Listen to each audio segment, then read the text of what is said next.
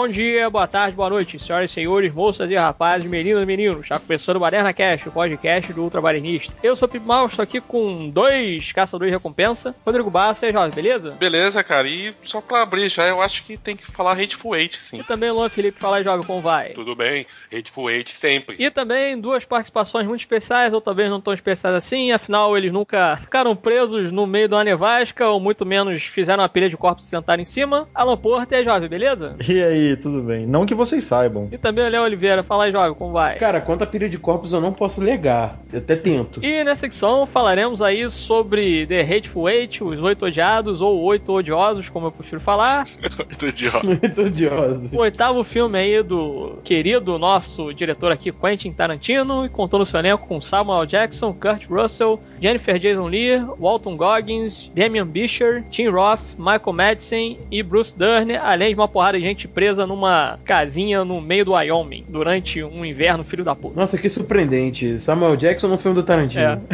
Oh, Não, Tim Roof nos filmes do Quentin Tarantino. Pô, olha pelo lado bom, pelo menos não tinha aí uma turma. é verdade. Mas aí, que a gente pode começar a falar sobre os oito odiados, mais uma obra-prima de Tarantino.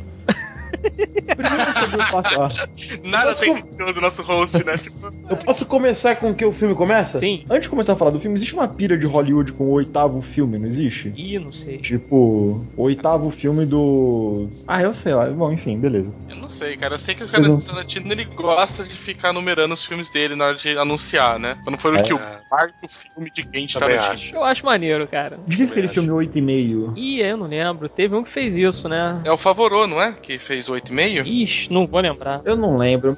Bom, eu eu devia ter procurado isso antes, mas eu acho que tem uma brisa de Hollywood com o oitavo filme. É o último do Tarantino mesmo? É uma recente. Não, ele falou que de fazer 10. Não, o último que ele vai, ele vai parar de fazer? Não, Ele falou que vai parar que depois ele do vai fazer com 10 filmes ele para. Isso. Tá. Vai ser que nem o Skylab, né? Rogério Skylab. Mudou de nome e. Estão ligados que é o Rogério Skylab? Sim. Não. Sei quem é, mas eu não sabia. Ele mudou de nome? Não, ele falou que ia fazer 10 CDs. Aí ele fez 10 e aí não é mais Skylab. É Skylab e banda. Aí continuou fazendo Ah, CD. tá. Ah, Mudou porra nenhuma, sabe? Mas Aí Quentin Tarantino vai mudar pra Tarantino Quentin. é nesse Eu nível. vou lançar mais de filme. Quentin Tarantino e banda, sabe? Vai chamar É. os caras lá e vai. e gangue já, né? Porque ele já tem sempre a patota dele, né? É verdade. né? A banda Port. Tarantino e os caras, né?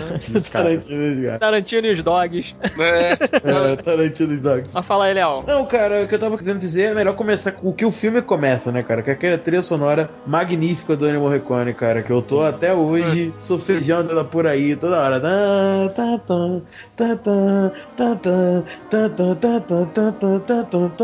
É muito maneiro, cara. Eu botei isso no celular pra ficar ouvindo. Sensacional, sensacional. O Pimp, nem precisa colocar, viu? Agora. É, não, não precisa colocar, não. Deixa ele na sonoplastia mesmo, tá legal. É. só, mexe em sofejo, cara. Cara, que graça surpresa de ver, cara, o Ennio Morricone, sabendo que o puto tá com quantos anos já? 120? 172 não É, é. e- Não, eu acho que é 81 anos, né? eu- Sei lá. caralho, mano, o cara tá compondo Ué. ainda trilha foda, né, cara? Tipo, tá... Sim. Tá com 87 anos. Tá com 87. 87. Caramba, mano. Caralho. Achei legal que saiu um vídeo dele, né? Que o nego foi lá e mandou uma cartinha pra ele. Ele tava até dando aula, inclusive. E aí falou aqui, ó. Se eu for indicado lá pra concorrer ao Oscar de trilha sonora, não sei o que. Todo mundo, caralho, é ele, meu. Puta que pariu, não sei o que. 50 anos depois de fazer as coisas da hora, ah, realmente da hora da vida dele. É. Mas o que eu tô achando desse Oscar da hora é que ele não vai dar prêmio de consolação, que nem o do Scorsese. Se o Henry Morricone ganhar o Oscar, vai ser porque ele foi foda pra caralho mesmo, A sabe? trilha é sensacional, cara. Sim. E falando já do início do filme, né? Um plano gigantesco vai abrindo assim pra você no quase É. do filme, né? Sim, Você começa, vê- começa a focando no rosto lá do Cristo, né? Aham. que tem a estátua lá na parede, vai crescendo, cara, mostrando todo aquele cenário, é magnífico, cara. Aí, cara, eu falei, eu olhei e falei, caralho, mano. Tipo, ele filmou em 70mm, né? Sim. E aí você vê, você falei, caralho, mano, tipo, até onde vai isso, né? Porque começa a abrir uma, um determinado momento, você fala, ok, né? Vamos lá. Mas gigantesca. Nossa, foi muito, cara, que sequência foda já de abertura. Vocês Sim. assistiram em 70mm? Não, Não, cara. Assistindo normal mesmo. assistindo normal. Não tem cinema 70mm tantos assim no Brasil, né? É, Não pouquíssimo. tem nenhum aqui, viu? Eu acho. No Rio eu acho que tem, tem, cara. Sei Se eu não me bem. engano, tinha. Mas é, assim, mesmo a tela onde você tá vendo não sendo, né, de 70, você percebe o escopo do filme como ele é grande, né, cara? Sim. Porque sim, pô, você sim. começa a ver a diligência vindo nessa cena de abertura, ela tá mó longe, né? E o cara deixa, né, com aquela música tocando e, e se aproximando, né? É muito grande, cara. Isso é muito foda. É, e tem planos que ele coloca, inclusive, ali dentro do filme depois que acaba mostrando, se por exemplo, mostra lá o armarinho da Mini, né? Que é onde eles Uhum. praticamente eles passam 80% do filme. E tem umas outras cenas, por exemplo, de um flashback ou alguma coisa do tipo, né? Ou de repente uma carroça vindo de longe, ou alguém vindo lá de longe, aí ele deixa um plano aberto e tal. Então, Uhum. ele brincou um bocado aí nesse filme, cara. Achei interessante O isso. que, que vocês acharam de fazer um westerner, em vez de fazer o, o território inóspito ser o deserto, ser a- uma nevasca? Porque também é outra metáfora pra um terreno hostil também, né? É, mas é um outro estilo de western também. Tem muito western antigo que é western de neve, né? Uhum. Porque do mesmo jeito que tinha bastante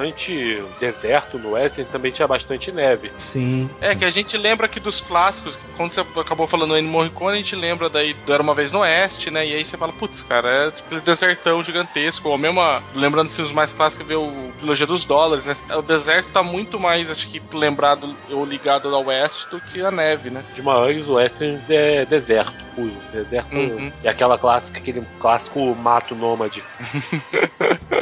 É, o filme ele começa já mostrando isso, né? Que vai ser ali praticamente tudo repleto de neve, né? E, inclusive o Tarantino ele falou isso, né? Que ele filmou no Wyoming, ali que é no, sei lá, no cu do Colorado, alguma coisa assim. Uhum. E aquilo dali que a gente vê no filme é neve de verdade, cara. Então, porra, tu imagina só quanto tempo que os caras tiveram que filmar ali do lado de fora da neve. Foda. Mas você acha que, inclusive, aquela, aquelas entradas de nevasca na, pela porta, tudo, é, não foi um truque ali utilizado, feito por um ventilador gigante? Tipo, é, era... Não é isoporzão, Foi né? cenário, não. Aquilo dali ele filmou mesmo. Caralho. Ele filmou mesmo. E pior que tem várias cenas ali que eles ficam, né? Ou vai do ponto A ao ponto B perto ali do armarinho, né? Que fica todo mundo ali enclausurado, né? Isso que eu achei interessante, assim, porque o filme, eu não vi trailer nenhum e tal, não corro atrás, né? O máximo que eu vi foi aquele teaser que aparecia, por exemplo, fulano de tal, Uhum. é, sei lá, é o enforcador, Tá. ah, o outro é o cara baixinho, né? O outro é não sei o que, o outro não sei o que lá e tal, né? O general e tal. Eu não vi mais nada, né? Eu só vi aquele título e falei, porra, esse filme vai ser foda. Aí, pronto, né? Deixei pra lá e tal, que eu já pensei que fosse mais ou menos assim, né? Os caras, a gente já vê os caras dentro do armarinho e vai entrando gente, né? Ou alguma coisa do tipo, né? Mas não. Ele pega lá de longe, com Samuel Jackson sentado numa pilha de corpos ali, matou três caras, né? Tá sentado ali fumando cachimbo dele e tal. Chega a carrocinha, dentro da carroça tá o Kurt Russell ali algemado com a Jennifer Jason Lee, ela tá com o olho roxo, inclusive, né? Nossa, roxaço, né? Tipo, no roxo, porque não fica quando você leva uma porrada, né? É, é. E aí, pô, fica naquela, não, olha só que o meu cavalo aqui morreu, né? O Samuel falando ali que ele faz o Major Marquis Warren, né? Uhum. E ele é um caçador de recompensa, tá ali com três caras que ele tava caçando e tal, matou os caras, sentou em cima e tá esperando quem aparecer por ali, né? quem vem ali é o John Root, né, feito pelo Kurt Russell, e a Daisy Dormigill, feita ali pela Jennifer Jason Lee, né? Eles estão indo pra Red Rock, que é no Wyoming, só que tem uma parada ali no meio do caminho, né, que é o armarinho da Mini, e vai praticamente todo mundo parar lá, já que, né, essa nevasca aí vai durar um bom tempo. E aí tem todo aquele esquema, né, do Tarantino ficar enrolando com o texto, né, cara? Não, vai pra ali, não sei o que, bota as armas em cima da pedra, levanta os braços. E humor de repetição, né? Porque depois, quando vem o Alton Goggins, de novo, né? Repete-se toda a mesma cena novamente. né? Exatamente. Mais ou menos, né? Vocês não acham que ficou exageradamente repetido como ele não tinha feito antes? Tipo, É, falando no geral, é o filme dele que eu mais dei risada. Parece que a- as cenas de humor eram muito propositais e principalmente o humor de repetição, né? Como, porra, tem que fechar a porta, tem que bater duas tábuas no prego lá, sabe? sim, Chaves, é Chaves aquilo lá. É, Entendi. É, deve ser um bom humor. É, eu não tô falando mal ainda. é, eu acho só que, é, que Ainda. diferente dos filmes do Quentin Tarantino, normalmente parece que você tem algumas ceninhas específicas, né? Nesse, vendo assim, pelo total do filme, tem muito mais cenas, parece, de humor, assim, proposital mesmo, que é pra você rir, né? Não é que a cena podia até ser absurda e você acabou dando risada, não. É que foi feito realmente, ó, quero que a galera ria agora. E eu acho que Sim. foi mais, assim, nesse filme tinha muito mais cenas desse tipo. Eu ri bastante do cinema. Muitas vezes eu ria sozinho no cinema. Sim, isso aconteceu comigo, cara. Caralho, não, é os risos no cinema eram muito desencontrados, sabe? Porque tinha muita gente que ria de muita muita coisa diferente assim durante o filme. Você via o filme inteiro da minha sessão, pelo menos, tinha muita gente dando risada, mas espalhados em diversos momentos, assim, sabe? Não era a mesma galera rindo junto. É bem como. Mais uma coisa que, assim, eu gostei pra cacete do filme. Mas me incomodou um pouco porque lá pelo segundo e terceiro capítulo, acho que chegou um certo tempo que eu falei, pô, tá muito lento isso aqui, sacou? Eu Aham. achei que teve Porra, muito. então, é- é- exatamente, exatamente. Muito diálogo, assim. Foi o único problema que eu tive com o filme foi isso, mas depois quando chega assim, lá pela metade do terceiro capítulo, eu já falei, tá. E depois do terceiro capítulo, terceiro, quarto e quinto, sexto, assim, na metade do terceiro pra frente, o filme só para mim só melhorou, assim. Mas eu senti um certo Não, eu não sei peso, se a gente assim. vai estar fodendo aí a sequência do Pimp, mas.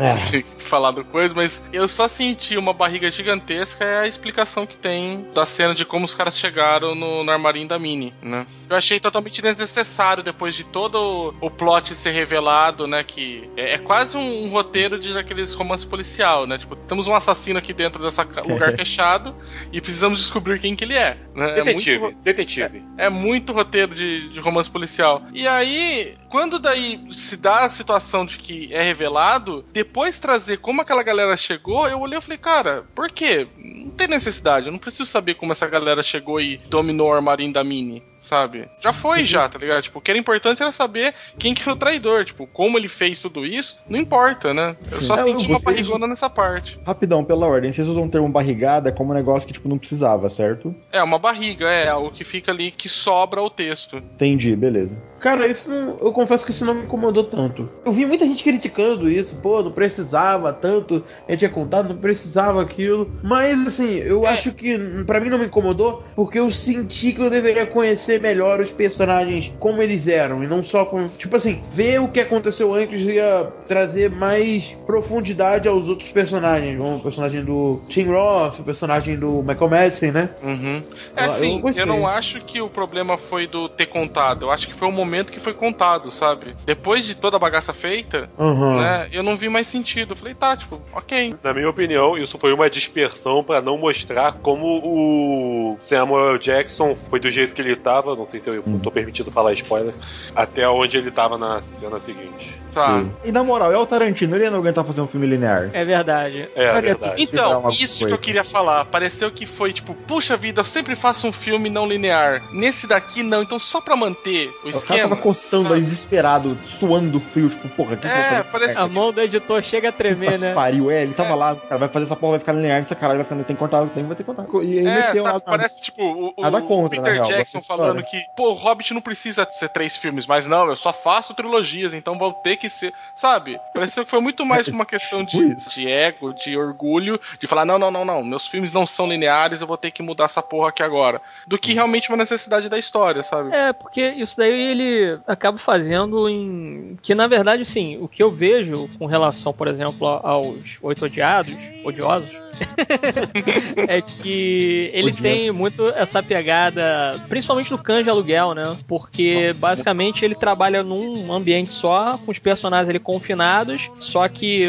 vamos dizer assim, a coisa que os mantém confinados ali é que muda, né? Porque o canja aluguel é porque a polícia tá atrás deles. E nesse filme daí é por causa da nevasca ali que tá rolando, né? E aí, por exemplo, isso ele já fazia no próprio Canja Aluguel, né? Porque mais pro final do, do Canja Aluguel, por exemplo, é que a gente vê, assim, um pouco mais dos personagens, né? Principalmente o Senhor Laranja ali, que é o Tim Roth, né? Tá no chão ali no filme o tempo todo sangrando e tal. Spoiler aí, Canja Aluguel. Um filme Porra. de 20 anos. é, o filme tem mais de 20 anos aí, eu tô dando spoiler. Mas enfim. Ah, mas se bem que ele começa sangrando, né? Então. É, é. né, ele começa sangrando, mas tá de boa. É, mas aí é que você vê a motivação do cara do porquê do cara tá ali e tal, qual é a dele, não sei o que, bababá, né? E fica aquela coisa também de saber quem é o cara infiltrado, quem que não é e tudo. Então, os oito odiados acabam pegando um pouco disso de novo, né? Porque tem um momento lá que, é, assim, chegam quatro pessoas ali no armarinho da Minnie, né? Na casa dela que seja, e já tem outras quatro pessoas lá, né? Então, tem um momento lá que o Samuel, o Kurt Russell, o Alton Goggs e a Jennifer Jason Lee, eles ficam ali em volta, tipo num forninho ali, e aí tem aquela fala, né? Que já saiu em trailer prefeitura, às vezes acabam soltando aí. É aquela, né? Alguém aqui dentro tá dizendo alguma coisa que ele não realmente é, né? E tal. Enfim, ele fala que é alguma coisa, mas ele não é aquilo dali. Né? A gente tem que descobrir quem é esse cara daí que pode dar merda e tal. Né? Então tem essa coisa toda, né? Aqui, basicamente é assim: Samuel é um caçador de recompensa, Kurt Russell, ele é o Hangman, né? O carrasco e tal. Também é um caçador de recompensa também. É, que bem ou mal, é, mas é porque eles usam ali o, né,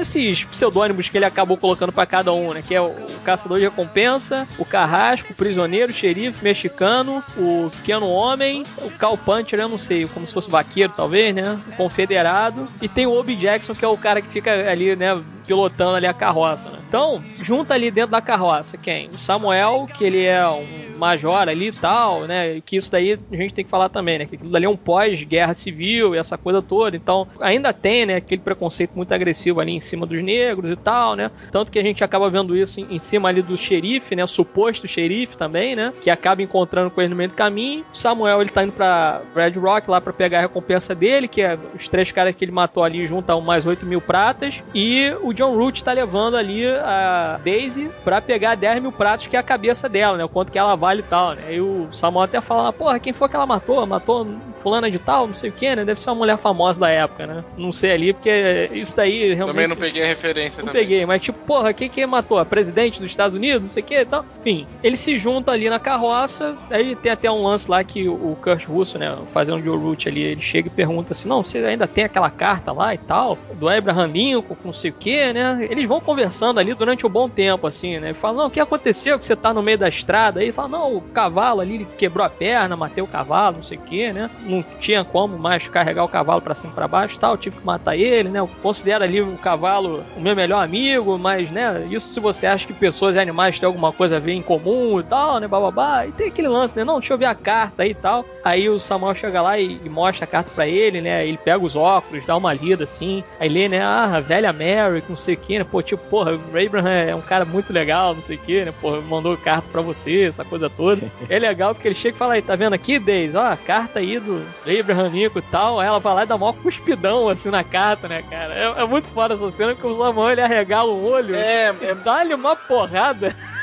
E a porrada que ele dá nela. Muito foda. Absurda. Muito honesta, né? Sim, cara, essa é a palavra, é uma porrada honesta. Eu acreditei, cara. Eu falei, caralho, eu acho que É por isso que os filmes Tarantino são bons, cara. Ele faz isso. Toda porrada que tem no filme dele, tirando o Kill Bill, né? Que já é zoeira. Mas normalmente quando tem porrada no filme dele, como Cães de Aluguel, Pulp Fiction, você acredita na porrada, sacou? Você acredita que aquilo tá acontecendo. É igual, por exemplo, sei lá, Bastardos Inglórios, a cena da perna da mulher lá que tá com a perna quebrada, que o Hans Landa lá quebra o gesso. Tu acredita que, ela- que ele tá fazendo aquilo mesmo, sacou? Isso que o Tarantino faz muito bem feito, como ninguém, assim. Eu ainda não vi um filme que tu acreditasse tanto, a não ser que seja aqueles filmes trash. Simples, cara. Não, você pode pegar Grande Mestre 1 ou 2. Hum. Você pode pegar que você vai. É uma porradaria que me estragou de qualquer filme de ação. Eu falei, ok, eu não consigo acreditar mais depois nos Grande outros filmes. mestre. É o Ip Man. É o Ip Man, isso. Nunca vi, eu tenho que É. ver. Tô ligado. Veja, veja. Wing Chun. O Donnie Yen fudeu minha vida, eu não vou conseguir mais assistir filme de arte marcial. Acontece, acontece. Acontece. Uhum. Essa parte da carroça foi meu primeiro problema com o filme. Porque, tipo assim, lembra do. Primeiro,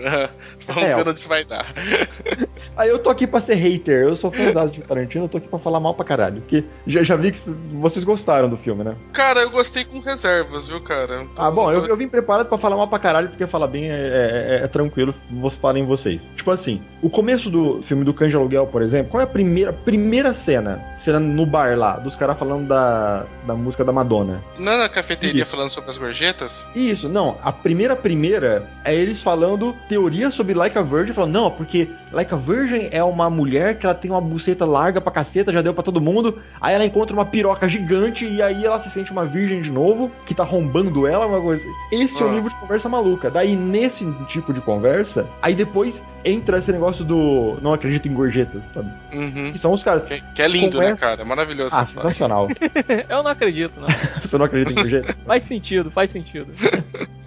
nesses pequenos diálogos, ele mostra pra você as relações de poder, quem é amigo de quem, quem é mais amigo de quem, quem já fez planos antes. de quem, é ideologia também de cada um, né? Como cada um vê o mundo, né? Isso. E o Tarantino faz isso muito bem. Esses diálogos, ele coloca muito boa. No do primeira cena do Bastardos Inglórios, porra, é uma conversa que fica, porra, o leite, a vaca, nossa, eu curto muito leite. E você fala, cara, que merda é essa? Mas você vai percebendo que o outro maluco lá, ele tá desesperado, tá? Então tem alguma coisa muito errada acontecendo. Você percebe que o cara pô, eu tô falando em francês, eu vou começar a falar em inglês só porque, sabe, ele, ele dá Eu desculpa acho que é- também aquilo ali é uma desconstrução da imagem que a gente tem do nazista, né? Que é um cara bronco, né? E burro, Sim. caralho, é quatro, aí você Ah, coloca alguém que altamente tá. refinado e requintado, né, cara? Pra fazer E aí, exatamente, e aí saca só, nesse do, Aí do- que- nesse do é, replay, o que É, acontece... Eu ia falar que o Lambda, ele não é nazista. Ah, Ele Tá. seguiu a onda do nazismo, mas ele não é nazista, ele caga pra isso. Tá, Ah, você pode tá. descobrir isso depois, mas na- naquele momento Quando a gente filme- falar do Bastardos Inglórios, a gente fala sobre entendi. isso. Não, é verdade, verdade, entendi. Mas assim, aí no Hateful Eight, que- o que acontece é que, ao invés dele criar uma conversa real, porque, tipo assim, ele, ele cria alguns diálogozinhos pra você saber o que tá acontecendo, do tipo, porra, tem o Samuel L. Jackson com um monte de corpo em cima dele, vamos ter um diálogozinho pra saber que- quem são esses corpos, pra saber quem são os personagens. Mas aí, quando você vai falar da história dos personagens, você vai lá e me conta a história de forma literal, saca? O provável xerife, o suposto xerife lá, começa a falar: Ah, e aí, você sabe quem é esse cara, o Samuel Jackson? Então, eu vou contar a história dele aqui. E tá me descrevendo a coisa. Eu achei isso um recurso meio pobre. Eu acho que o Tarantino Mas eu fazer acho melhor. que esse recurso daí, fazendo um advogado do diabo aí, é, É. que por causa que ele é uma coisa muito clássica do western, né? Inclusive o- a, utilização dos apelidos, né, das alcunhas, né, dos epitetos, como se quiser chamar, né? Também do carrasco, do major, e tal. E essa coisa da fama do cara de ser conhecido, e aí o pessoal vai falar: "Ah, esse fulano é esse, esse, esse, esse". É muito de filme já de mitologia dos filmes de western, né, fazer isso. Sim, Né? Você sim. vê em vários assim que acontece isso, né, cara? Então eu acho que foi mais um- uma referência ao gênero do que talvez um recurso mal empregado. Sim, mas eu achei Estou que de acordo com o Sr. Basso. Muito obrigado, Só pra colega. deixar aqui.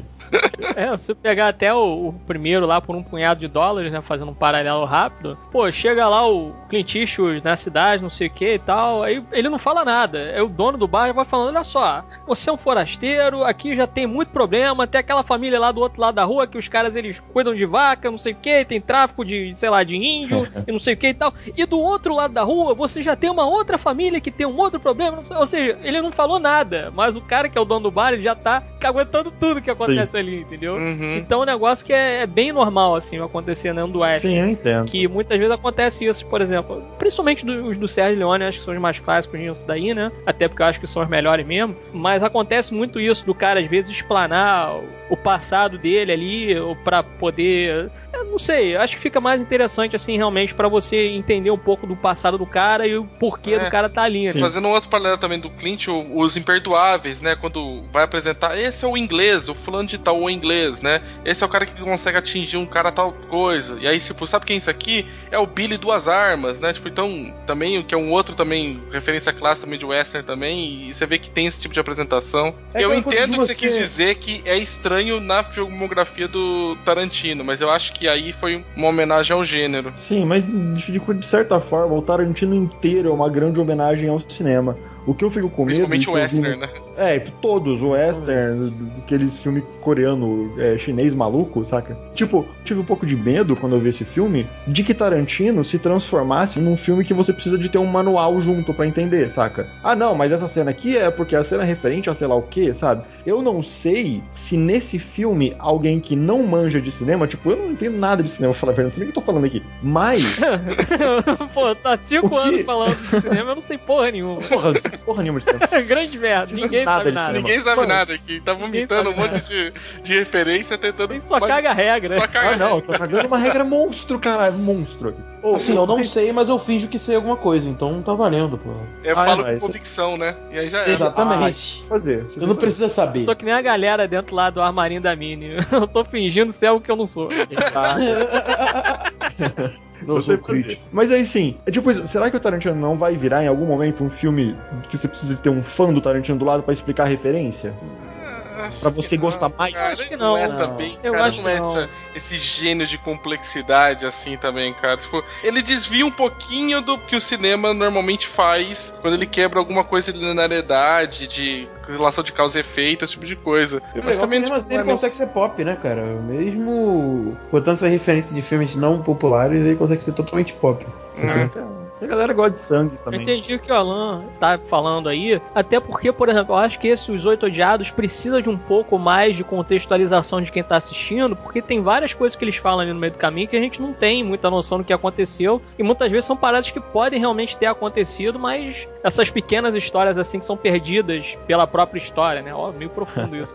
Mas acontece, né? Por exemplo, na Guerra Civil, como é que ficou ali é, aquele lance de norte do sul e tal, né? O norte contra o sul, tudo bem, o sul ficou ali com os negros e tal, mas ao mesmo tempo, a ponto do Samuel ter se tornado major, porra, como é que ele conseguiu chegar ao posto de major? É Batalha de Baton Rouge, o que, que foi a Batalha de Baton Rouge que a gente não sabe que porra que aconteceu? Quer dizer, tem algumas coisas assim que ficam no meio do caminho, mas é tudo contextualizado. Desculpa, cara. É, também acho que é só purpurina. Porque o que que isso influencia no. no você entender o que aconteceu no filme? Porque a relação que você vê que poderia ajudar a entender, que é do coronel lá, do personagem do. O confederado, né? É, do confederado lá, né? Que é o. Bruce Dern. Bruce Dern, que o Samuel Jackson tem, ele já coloca a relação ali, né? Tipo, o que vocês fizeram com os negros, que você não aceitou no seu regimento, mesmo eles lutando pro seu país tudo mais. Quer dizer, a treta racial já tá instaurada naquele diálogo, sem você precisar entender toda a guerra civil americana, sabe? É, Sim. O meu problema é realmente com a linguagem desse cinema,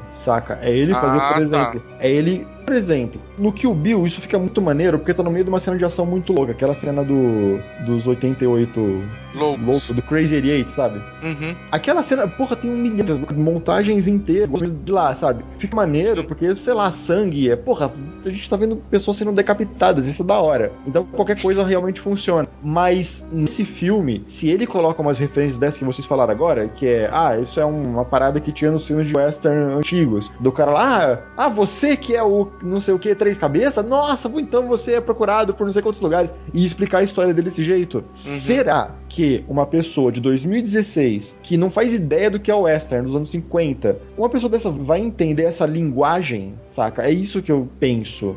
Não exatamente Uhum. nesse. Eu achei, eu achei. Até aí eu achei esse filme foda. É, tipo, eu falo mal, mas eu gostei do filme. Mas. Mas assim, cara, Ah, sabe? seguindo o que você tá falando, é uma parada que, tipo, o Kingsman. Kingsman fez referências a milhões de filmes de super-heróis. Super-herói não, de. de Super-heróis. super-herói aqui. Tá maluco, De. Caraca, de agentes Agentes secretos. Agentes secretos. Exatamente. Mas pessoas que não viram o filme de Agente Secreto não vão captar aquelas referências. Mas mesmo assim o filme vai fazer sentido. Porque eu acho que o Tarantino consegue fazer da mesma maneira. Tipo, você não precisa a ser grande conhecedor de western. Pra mim, eu sou. Eu acho que western eu vi muito pouco na vida. Se eu vi uns 5 ou 6 filmes foi muito, entendeu? O máximo trilogia dos dólares e por aí, entendeu? Então eu captei aquilo, entendeu? Então acho que sempre tá fazendo um western, a pessoa pelo menos tem que entender que ele tá fazendo um filme de western, assim como uma pessoa que vai ver Kingsman tem que entender que é um filme referenciado a outros, entendeu? Eu É- acho que daí a única coisa que você perde acho que é você não entender toda assim, Exato. em plenitude, mas aí são graus de entendimento também que aí você tem em qualquer filme, né? Exatamente, eu, eu não, não saquei todas as referências de Kill Bill que o, que o Bill fez. Não mesmo. saquei. Não, não Aliás, mesmo. eu vi nessas montagens depois, eu comecei a ver, eu falei, caralho, velho, tipo, ver o processo de plágio, sabe? Porque tem Sim, cenas sim. que foram literalmente Sim, sim. Copiado. Piadas. Mas ele até avisou que ele ia fazer isso. Ele falou, ó. isso Fala que é o um filme nada. inteiro é isso, né? O que o Bill, a história é, é chipada de um outro filme aí que tem, tipo, completamente copiada. É, noivo mas- de preto, né? Isso, é, isso mesmo, isso mesmo. Ele faz referência dessa forma. Você consegue assistir o filme e não captar esse negócio e até achar isso um pouco estranho. Mas pra outras pessoas, isso daí vai ser uma parada que vai fazer. Tipo, aquele cara que cresceu vendo western, isso daí vai ser sensacional pra ele. ele aí, tipo, muda a experiência de acordo com as pessoas que vão vendo o filme, entendeu? Do mesmo jeito que tem gente que gosta mais. Eu, o filme favorito do Tarantino é o Pulp Fiction. Mas tem muita gente que tem filme favorito como Kill Bill, que foi o cara que cresceu vendo filmes de luta como o filme do Bruce Lee, e filmes japoneses, assim, de luta maluca e tal. O cara ficou apaixonado por causa daquilo, entendeu? Pra mim não me chamou tanto, porque eu não tive cultura a esse nível. Mas mesmo assim, eu entendo que Kill Bill é um puta filme, sacou? Mas a minha preferência fica no Pulp Fiction. É mais ou menos isso, entendeu? É tipo, pra algumas pessoas vai funcionar de uma maneira, pra outras pessoas vão funcionar de outra, mas o filme vai estar lá, o material vai estar lá daquela maneira, entendeu? Mais ou menos. Sim. Você via mais filme de máfia quando você era criança? Não, também não. Eu acho que eu comecei a ver depois de mais Depois- velho. É. Tento ver até hoje, ainda não consegui parar pra ver. Filme de máfia? Sim, Tipo, Pô, nenhum bom. assim, tipo, Poderoso Chefão, Uma Estrada pra Perdição, nada. Os Bons Companheiros. Nada. Eu tento ver, eu tenho baixado, só que. Os bons companheiros é magnífico. baixado não, daí- comprado, comprado. É. Comprado. Claro, Comprado claro. em meus DVDs aqui, minha coletânea. Ah, comprado. Cara, mas E por aí? exemplo, a gente tava falando aí também de referências, tudo. O Pimp trouxe a questão do cães de aluguel, né? Como a gente tava falando aqui, é um nome muito melhor do que Reserve Dogs. E, cara, eu acho daí diferente daí o cão de aluguel no sentido que, por isso que eu acho que, falando de novo da cena que eu acho que não precisava existir, porque no cão de aluguel eu acho muito interessante que é um filme sobre um assalto a uma joalheria onde não aparece o salto à joalheria, né? E você não sabe por que, que aquela galera toda tá ensanguentada e fudida. E. É, sabe, Isso. porque deu errado, mas ele, ele só É, É, mas o assalto em si a gente não vê, né? é, sim. por quê? Porque o Só vê as assalto consequências do assalto. É, porque o salto em si não era importante, né? Eu acho que daí também, por isso que eu tava falando, tipo, eu acho que ali no caso, como eles chegaram no armarinho da Mini, não era importante, né? O importante é eles já estarem lá e- fazerem a treta. Né? É, ver a interação deles, que isso é que eu acho bacana, assim, porque eu, na verdade, fiz tipo um, um paralelo com dois filmes. Hum. Um é o Cães de Aluguel, que tá todo mundo confinado ali no lugar, e o outro é Enigma do Outro Mundo, né? Justamente por causa daquilo, né? Alguém, inclusive tem o Kurt Russell né, tá no meio da neve, né? Então, tem alguém aqui que não é quem é, né? E tal. Aí eu pensei, porra, isso é muito Enigma do Outro Mundo, sabe? Ficar tão fudido ali, ninguém vai a lugar Caralho, nenhum. eu não assisti Enigma de Outro Mundo. Eu vi muita gente fazendo referência a esse filme na hora de falar do Pulp Fiction. sabe? Cara, eu tenho que assistir Enquanto Todo Mundo. Vou assistir hoje essa merda. É, Eu nunca e eu não- assisti, cara. nunca assisti, cara, também, nunca vi. Porra, vale muito a pena, cara. Pra mim é o melhor filme aí dentro da carreira de John Carter. Mas enfim, o que acontece aí é que depois que tem né, aquele soco ali que derruba a Jennifer Jason ali da carroça e quase arranca o braço do Kurt Russell porque eles estão algemados, né? Uhum. Ele vai ainda dar umas porradas ali na cara dela. Aí Kurt Russell bateu muito na Jennifer Jason ali nesse filme, cara. Caralho, mano, todos eles batem nessa Dá uma mulher. cotovelada que puta. Aí, aquela cotovelada ali eu senti, meu irmão. E falar, ah, você acha que ele é um cara inteligente, não sei o que, né? Falando, né? O Samuel falando ali sobre o Kurt Russell, né? Vai falar, ele é tão inteligente quando alguém que bateu de cabeça dentro de um lago, alguma coisa assim, sabe? Aí vai lá e, pô, dá uma cotovelada na cara dela que ela fica toda cagada de sangue, né? e é interessante ele porque a câmera fica em cima dela e ela vai dar meio que abre um sorriso assim pro Samuel, E dá uma sabe? piscadinha. Ela é tipo, muito doida. Exato, é, é. Aí tu fala, cara, que isso na verdade que eu fiquei pensando assim o filme todo, que ela tá muito calma e tá até meio debochada, assim, tá meio zoeira, entendeu? O filme todo, né? Ela ri, ela debocha, ela fala algumas coisas assim, às vezes levanta a voz e tal, né? Então é como se ela não tivesse, né, assim, levando muito a sério, que ela, porra, ela vai ser enforcada assim que ela chegar em Red Rock, né? E aí o, o Samuel até fala assim, né? Eu vou falar os nomes dos atores mesmo, porque é, é mais legal. É, eu também acho, importa, cara. cara. E o Foda-se. Samuel ele chega e fala assim: Não, pô, por que, que você não matou ela, né? Quer dizer, você vai receber a recompensa da mesma maneira e tal, né? Melhor do que você ficar tendo que carregar ela aí algemado pra cima e pra baixo. E aí fala: Não, eu não sou o, o agente da lei, né? Como se ele falasse: Eu não sou agente da lei. O agente da lei é o cara lá que vai executar ela e tal. Eu só vou fazer a minha parte, que é levar ela até o lugar lá e depois entrego na mão aí da lei pra fazer o que tiver que fazer com ela. Eu só quero a minha grana aqui e tá tudo certo, né? É o- Aí o Samuel fala: Não, tá vendo? É por isso que chamam ele de Hangman, né, cara? É. Porque o Hangman, ele leva as pessoas pra serem enforcadas, né? O enforcador aí leva as pessoas pra serem enforcadas e tal. Quando ele pega alguém, ele leva pra ser enforcado. Ele não mata a pessoa. Eu gostei daquela parte que ele fala. É, eu acho que é Not every bastard needs to be hanged, but a mean bastard needs to hang. Alguma coisa parecida. Ah, é, né? Eles repetem isso umas três vezes no filme. Uhum. Uma, uma frase de efeito, eu não É. lembro como é que era, mas é verdade. Já pegou, já ficou mal aí. É, A melhor frase de efeito do filme foi o, aquele do, a do mexicano. Prove it, cabrón! E aí, beleza. Eles caem ali da carroça e tal. Aí o Kurt Russell dá umas porradas ali nela. e aí, lá de longe, tá vindo o Alton Coggins, né? Que ele faz ali. Caraca, mano, o o Gog. Chris Mannix, né? Ele chega lá e tal. Eu acho, cara, eu ri muito nessa parte. Que falou assim: Você sabe aqui quem somos nós, não sei o que e tal. Estamos carregando a Daisy Dormigil. Ele, Who the fuck is Daisy Dormigil? Cara, eu gosto muito desse ator. Eu acompanhei todas as temporadas, né, do Justified, que ele faz o Boyd Crowder. Fez um papel sensacional na série, né? Ele, praticamente ele era o co-protagonista, né, junto com o Timothy Olyphant lá, que fazia o Raylan. E eu acho dele muito foda, porque daí eu cheguei lá e eu vi ele de novo fazendo um sulista preconceituoso do cacete. E, cara, eu gostei muito de ver ele de novo, cara, no, no filme. Eu falei, putz, que, que legal. E aí quando ele solta esse essa frase também começa a falar, tipo. Puta foca, É, né? e tipo, você tá com esse Que crioulo. essa filha da puta, né, cara? E você tá carregando esse crioulo junto, o cara fala, falei, caralho, mano, tipo, porra, mano. Eu acho muito engraçado isso no Western, porque as pessoas gritam e se ofendem na frente um dos outros, né? E aí É. você É, do "Caraca, Tarantino, né?" É, sabe? Eu falei, "Pô, como assim você tá xingando a pessoa na frente dela mesma, sabe? Tipo, faz de conta que ela não tá ali, né, cara? É muito, muito zoado isso. O Western tem isso ou é, é o Tarantino que tem? Que ele, com certeza, o Tarantino com certeza tem, mas o É, o Western tem um pouco disso sim, né, cara? Apesar de, umas- de uns diálogos mais assim, que eu acho que é do de Western também, que é do perguntando se o cara estava mentindo ou não, né? Também é muito classicão. Mas é, é muito, sabe, cara, você fica olhando assim, cara, que absurdo, né? Como ninguém ainda puxou realmente uma arma e atirou, sabe? É muito estranho, cara. Mas é uma estranheza legal. É, e aí, beleza, ele tá ali também, o cavalo dele ficou pelo meio do caminho e tudo, né? Outro cavalo morreu ali e fala, né, que quando ele aparece, né, o Chris Mannix ali, ele é do, como é que é, Mannix Marauders e tal, né, saqueadores Mannix, né, a família do cara é tudo de vagabundo, assim, né, Uhum. se juntaram pra fazer merda aí, né? Sulista. É, tipo galera de resistência de qualquer porra, assim, né, e aí ele é o caçula e ele foi eleito ali como o xerife, né, Meu Deus. e ele fala, né? Não, a gente tá indo pra Red Rock, não sei o que e tal. Vou entregar aquela pro xerife, não sei o que. Ele, porra, eu sou o xerife, sabe? Cara, então me dá uma carona aí, velho. Porra. Cara, pra mim ali foi quando. Principalmente quando ele fala isso, só quando os caras ameaçam deixar ele ali, né? Pra mim foi muito papinho de tipo, não, cara. O cara tá jogando uma baita de um blefe fudido no, em cima do Kurt Russell e Samuel Jackson, cara. Esse puto não é o xerife.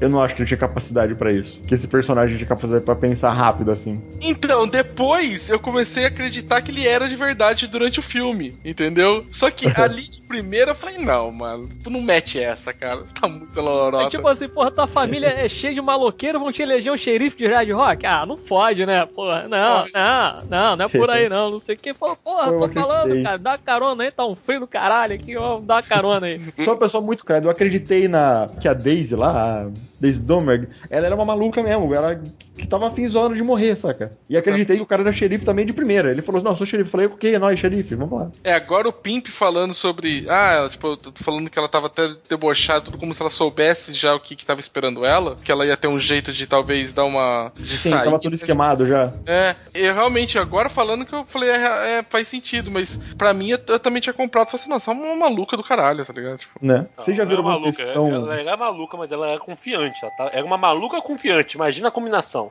nossa, é. Vocês já viram o textão reclamando, textão feminista reclamando disso, que ela apanhou muito no filme e tudo mais? Cara, bandido. Ah, vagabundo tem que se fuder, cara, ponto final. Já vi vários. Ela fala tanta merda que, porra, se tu tivesse Velho Oeste naquela época, cara, tu ia dar porrada nela também. Fácil. Não tem como, não. Fácil.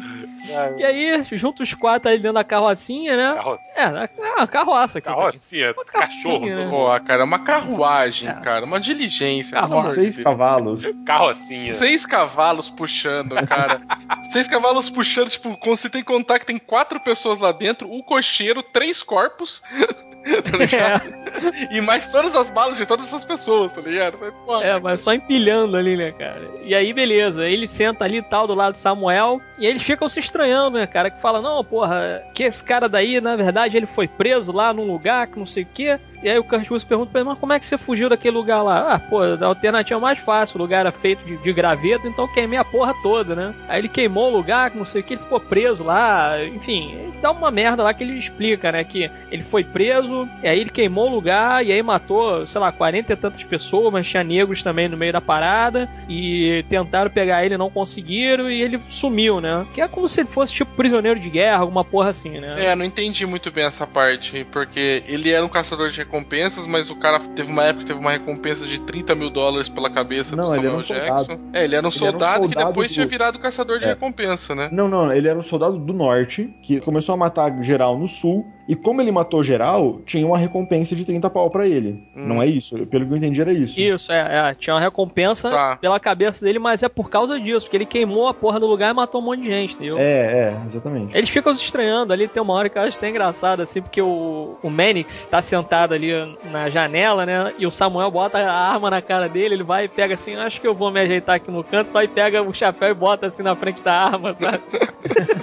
Tipo, vou passar o restante da viagem, acho que aqui de boa, se balançando, dormindo, porque, tipo, não vai dar. Isso, é. Não dá boca pra mim aqui, não. Que cara bosta, É. mano. Que filho da puta. aí chega o capítulo 3, que é justamente quando eles chegam lá no armarinho da Minnie, né? A casa dela lá e tal, enfim. É. E aí encontra as outras pessoas lá, né? E chega lá, tem um mexicano, né? Esperando lá, que é o Bob. Ele chega lá e fala assim: Não, pô, a Minnie ela saiu e tal, ela foi ver os pais lá e tal, né? Aí levou também o Sweet Dave, que é o marido dela, não sei o que. Eu tô cuidando aqui do lugar e tudo, porque a mãe dela tava doente e tal. E aí o, o Samuel pergunta: Pô, mas ela e o Sweet Dave, nenhum dos dois tá aí, não sei o que, né? Pô, é estranho, né? Nunca pensei assim que ela fosse muito, né, família e tal, né? Não sei o que. Ele dá tipo uma sondada ali no mexicano, né? Que eles vão guardar lá os cavalos, eles se separam ali em grupo, né? Aí quem vai pra dentro do, do armarinho é o Kurt Russell. Eles acabaram de chegar e tem que arrumar as coisas, tudo. E, e o Samuel Jackson ficou lá com o mexicano pra trocar uma ideia.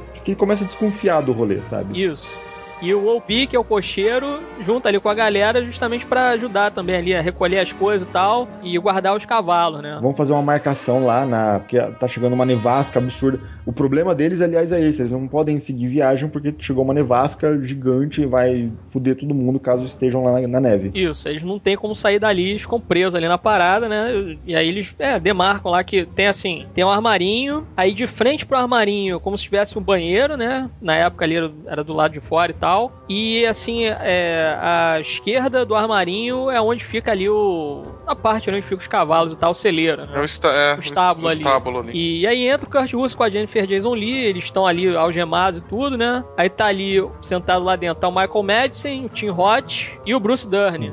Tá eles três ali e tal. E aí ele fala, olha só, eu sou fulano de tal, e eu tô aqui com ela e tudo, ela vai, levanta a mão assim pro alto, né? E dá tipo aquele tchauzinho assim, né? Pro pessoal. ela é minha prisioneira e tal, ele vai e se apresenta, né? E aí o É. Oswaldo, né? Que é o Tim Roth, vai lá e se apresenta, né? Ele falou, como vai, não sei o que, né? Aquele sotaque inglês e tal, né? Ô, como vai você e tal, não sei o que. Pô, tá um frio desgraçado aí fora. Eu fiz um café aí, não sei o que, né? Não, tem um café ali quente pra vocês. Meu nome é Oswaldo Mowbray e bababá, e vai, se apresenta ali. E aí fala, né? Ah, e essa jovem aí do seu lado, não sei o que e tal. Por que, que ela tá presa com você e tal? Tem aqui, eu tenho ordens e tal. Não, mas você pode mostrar a ordem que você tem aí e tudo, porque né, é tipo o código dos caçadores de recompensa, né? Não, se alguém pedir pra você mostrar a ordem aí de que a pessoa tá sendo procurada, não sei o que, você tem que mostrar, né? Eu acho que é lei mesmo, né? Eu acho que deve ser a lei do tipo, for pra não ser algum tipo de cárcere privado da época, você tem que mostrar que ela é uma bandida mesmo, que você vai levar pra enforcar e tudo mais. Exato, aí chega lá e mostra pra ele tudo. Ele, olha só que coincidência, né? E tal, você tá indo lá pra Red Rock e tal. Eu sou o cara que vai enforcar ela, não sei o que, né? Tu fala, porra, que coincidência, né? Eu sou o. Não, Puta, é o é- nome disso? É, o Hangman, no caso, ele é o Hangman, o cara que vai ser o responsável justamente Carrasco, né? Carrasco. Vai enforcar carrasco, ela, né? isso, essa, essa é a tradução. pra. Aí fala, eu que vou ser o responsável por enforcar Cara, ela e tal. E tem até um, um diálogozinho bacana ali que ele fala assim de, pô, eu não sinto prazer nenhum em fazer o meu trabalho. É a parte metafísica é legal, né? Que ele fala, É, foi um monólogo do Tim Roth, cara, muito foda, né, cara? De o que é assassinato e o que que. O assassinato quando uma pessoa faz e quando o governo faz não é assassinato, né, cara? Exato, é muito foda aquilo ali. Muito bom, muito bom. É muito bom. Só que assim, cara, nessa cena, quando entra, além das 350 mil coincidências que estão acontecendo nesse filme, né? Pô, tá todo mundo preso numa nevasca, tipo, tem dois caras que foram achados no meio do caminho que iam morrer, né? E os caras até falam uma hora, porra, mano, pra uma nevasca tem bastante gente lá fora sem cavalos, né? Porra, né? Pois é. E aí o cara encontra o xerife pra qual vai entregar a mulher, encontra o carrasco do qual vai entregar a mulher, né? Só faltou encontrar, tipo, o juiz que ia julgar o caso dela, né? Quando chegasse.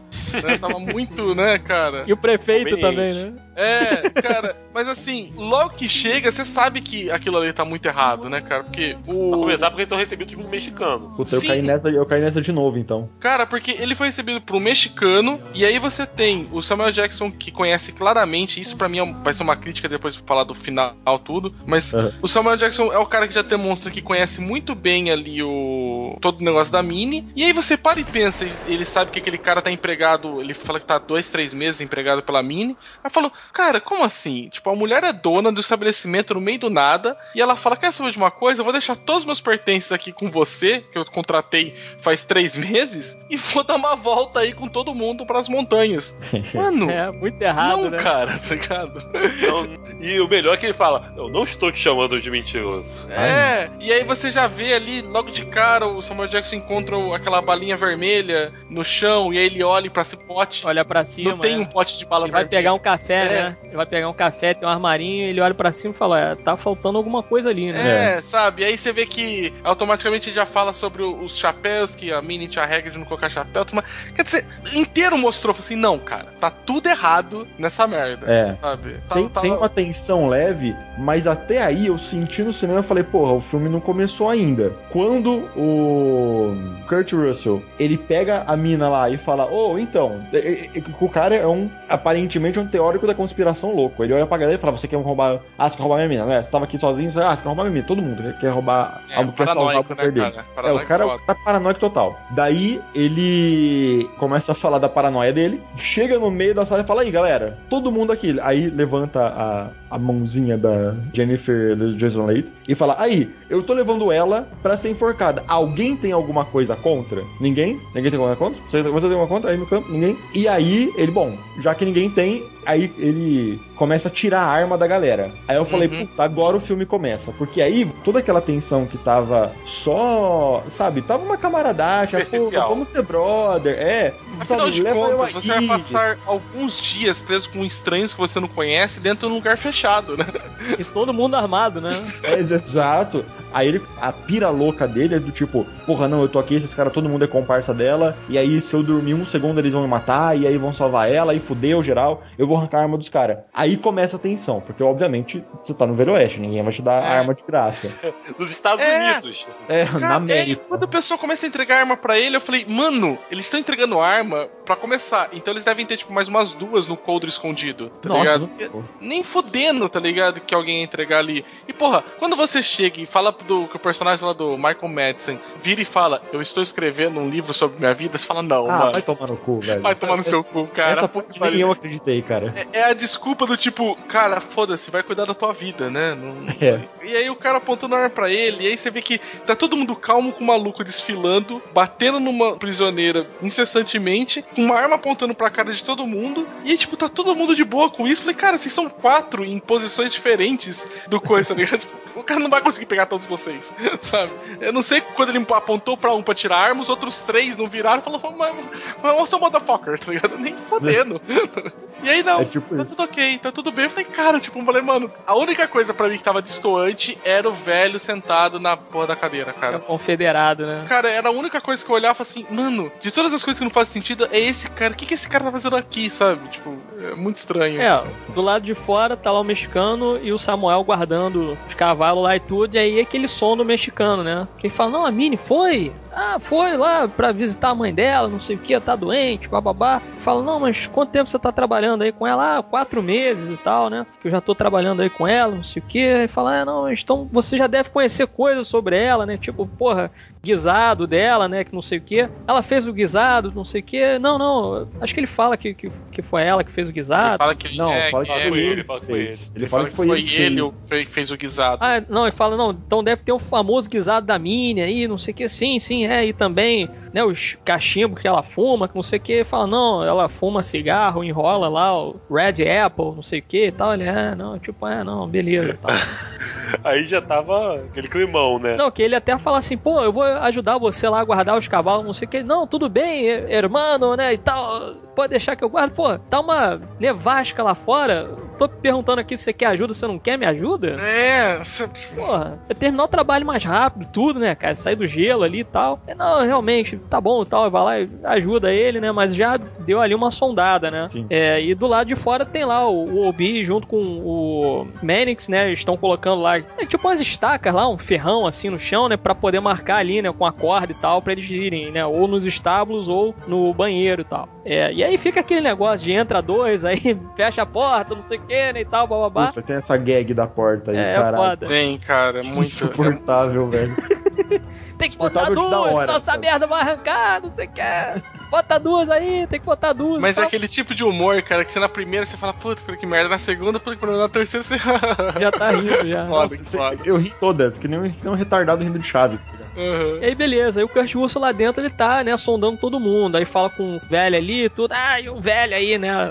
Jennifer Jason falando, né? Não, esse velho aí, não sei o que, deixa o velho em paz, esse cara aí e tal. E já falou ali com o Tim Rod e tal. E fala lá com o Joe Gage, né? Que é o Michael Madsen. Aí fala, né? Não, o que, que você tá fazendo por aqui e tal, né? Eu não vou dividir o teto com alguém que eu não conheço o nome e tal. E fala, meu nome é Joe Gage, não sei o que. O que, que você tá fazendo por aqui? Ah, tá indo pra Red Rock também? Não, tô indo uns 14 quilômetros de distância porque eu vou visitar minha mãe. Pra passar o Vai Natal. passar o Natal, ele fala, vou passar o Natal com a minha mãe, não sei o que. Michael Madison, cara, falando que ele é um vaqueiro que ganhou uma grana e decidiu gastar essa grana com a mãe dele enquanto ele está escrevendo o livro de memórias. Eu falei, mano, Muito bom, Tipo, né, cara? cara, jogo dos sete erros, né? Vamos lá. É. Ele fala, é engraçado, você não parece assim um cara que passaria o Natal com a mãe e tal. Ele, né? Mas eu sou exatamente esse tipo de cara, né? Que passa o Natal com a mãe e tal.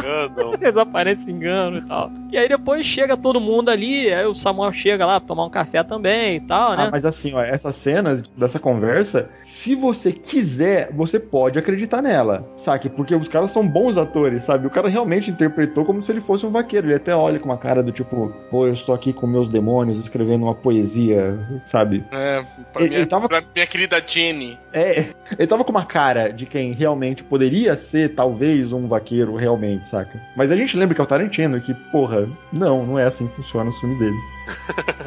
Vai dar alguma merda aí, vai dar uma É. merda gigante. É Tarantino, saca? Você faz um bolão pra ver quem vai sobreviver até o final do filme. E, tipo, é um ou dois, no máximo, no máximo. Você já sabe disso. Uhum. Que o Bill que eu diga, né? Foram mortos centenas e centenas de pessoas. É. O quê, do... E o Bill, né? Tipo, que o diga também. né? Ah, Tipo, que o Bill, porra. Que o Bill morreu todo o elenco, tá ligado? Tipo, só sobrou duas pessoas. Porra, no Bastardos Inglórios morreu literalmente todo. é, tudo, Ou três, só sobrou cara. dois caras também no final também. É, Hamlet, tá ligado? É. Hamlet morre todo mundo, o, o Shakespeare... Hamlet encontra George Martin. Filme do É, Tarantino. exatamente. O Hamlet, o cara tem que colocar novos personagens, porque não tinha mais, acabou. Todo mundo morreu. Aí eles fazem o último ato e vai embora. É tipo isso. Uhum. É, e aí chega ali o Mannix e consegue reconhecer ali o general, né? General Sanford Smithers, que é o confederado, feito pelo Bruce Dern, que tá ali perto ali da lareira e tal, né? Com o jogo de xadrez na frente. E aí ele chega e fala: Caramba, é o General Sanford aqui, não sei o que e tal, bababá. Fala: O que, que você tá fazendo por aqui, não sei o que. Aí fala: Não, não, tô indo ver lá o. Né, o meu filho lá que mora em Red Rock, não sei o que, né? Eu tô indo ver o meu filho, só que essa nevasca me pegou e tal. Eu vou ver lá a cova dele e tal, porque, né, não acharam o corpo dele, nem nada disso. E Fizeram lá, tipo, uma cova simbólica, né, uma Cara, lápide simbólica e tal. Todas as histórias, cara, desse coisa absurdo, cara. O maluco atravessou não sei quantas centenas de quilômetros pra ver túmulo simbólico. Não é nem o corpo do filho mesmo. Cara, é assim, eu acho que daí ele ganha porque é aquela coisa de desinformação, né? O Tarantino usa, né? Tipo, né, de overdose de provas. É tudo tão absurdo que você não sabe o que acreditar. Porque a história de todos aí, apesar de algumas depois se comprovarem verdade, né? A história de todos é inacreditável. Não dá pra você acreditar na história de ninguém que tá ali. Ainda mais Sim. com toda a conveniência por trás delas. É, aí tem o, porra, é o carrasco que tá lá pra executar a mulher, já está ali. É o mexicano que ficou tomando conta do negócio da mulher que ele tá- conhece há quatro meses, sabendo de toda a história de preconceito que os mexicanos sofrem nos Estados Unidos, né? Ainda mais naquela época. E Ah, eu gostei da placa da Mini. É. Putz. Aí você tem o, o cowboy que vai visitar a mãe no Natal e tá escrevendo um livro de memórias. Cara. Sabe? Você tem o general que vai visitar o filho do túmulo que, e fictício, simbólico.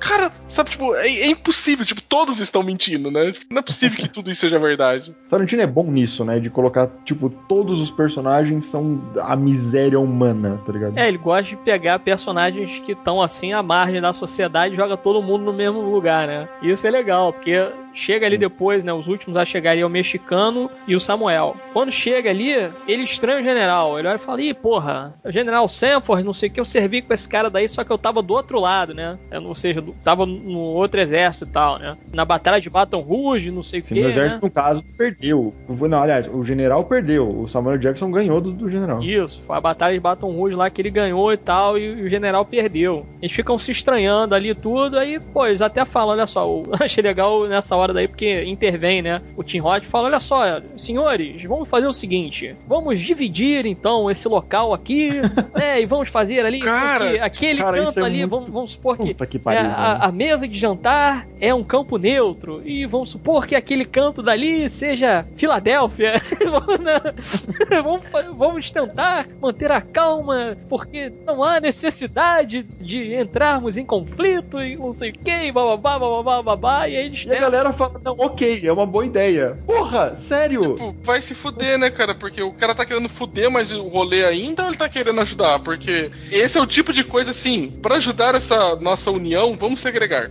Tá? Vamos separar todo mundo, fazer um negócio bem teatrinho. Não faz sentido, né, cara? Ó, pra amenizar as diferenças que nós estamos tendo aqui com esses dois que estavam lados opostos, vamos dividir e replicar o- a divisão dos Estados Unidos de norte e sul aqui nesse local. Tipo, sim, realmente marcar quem se odeia.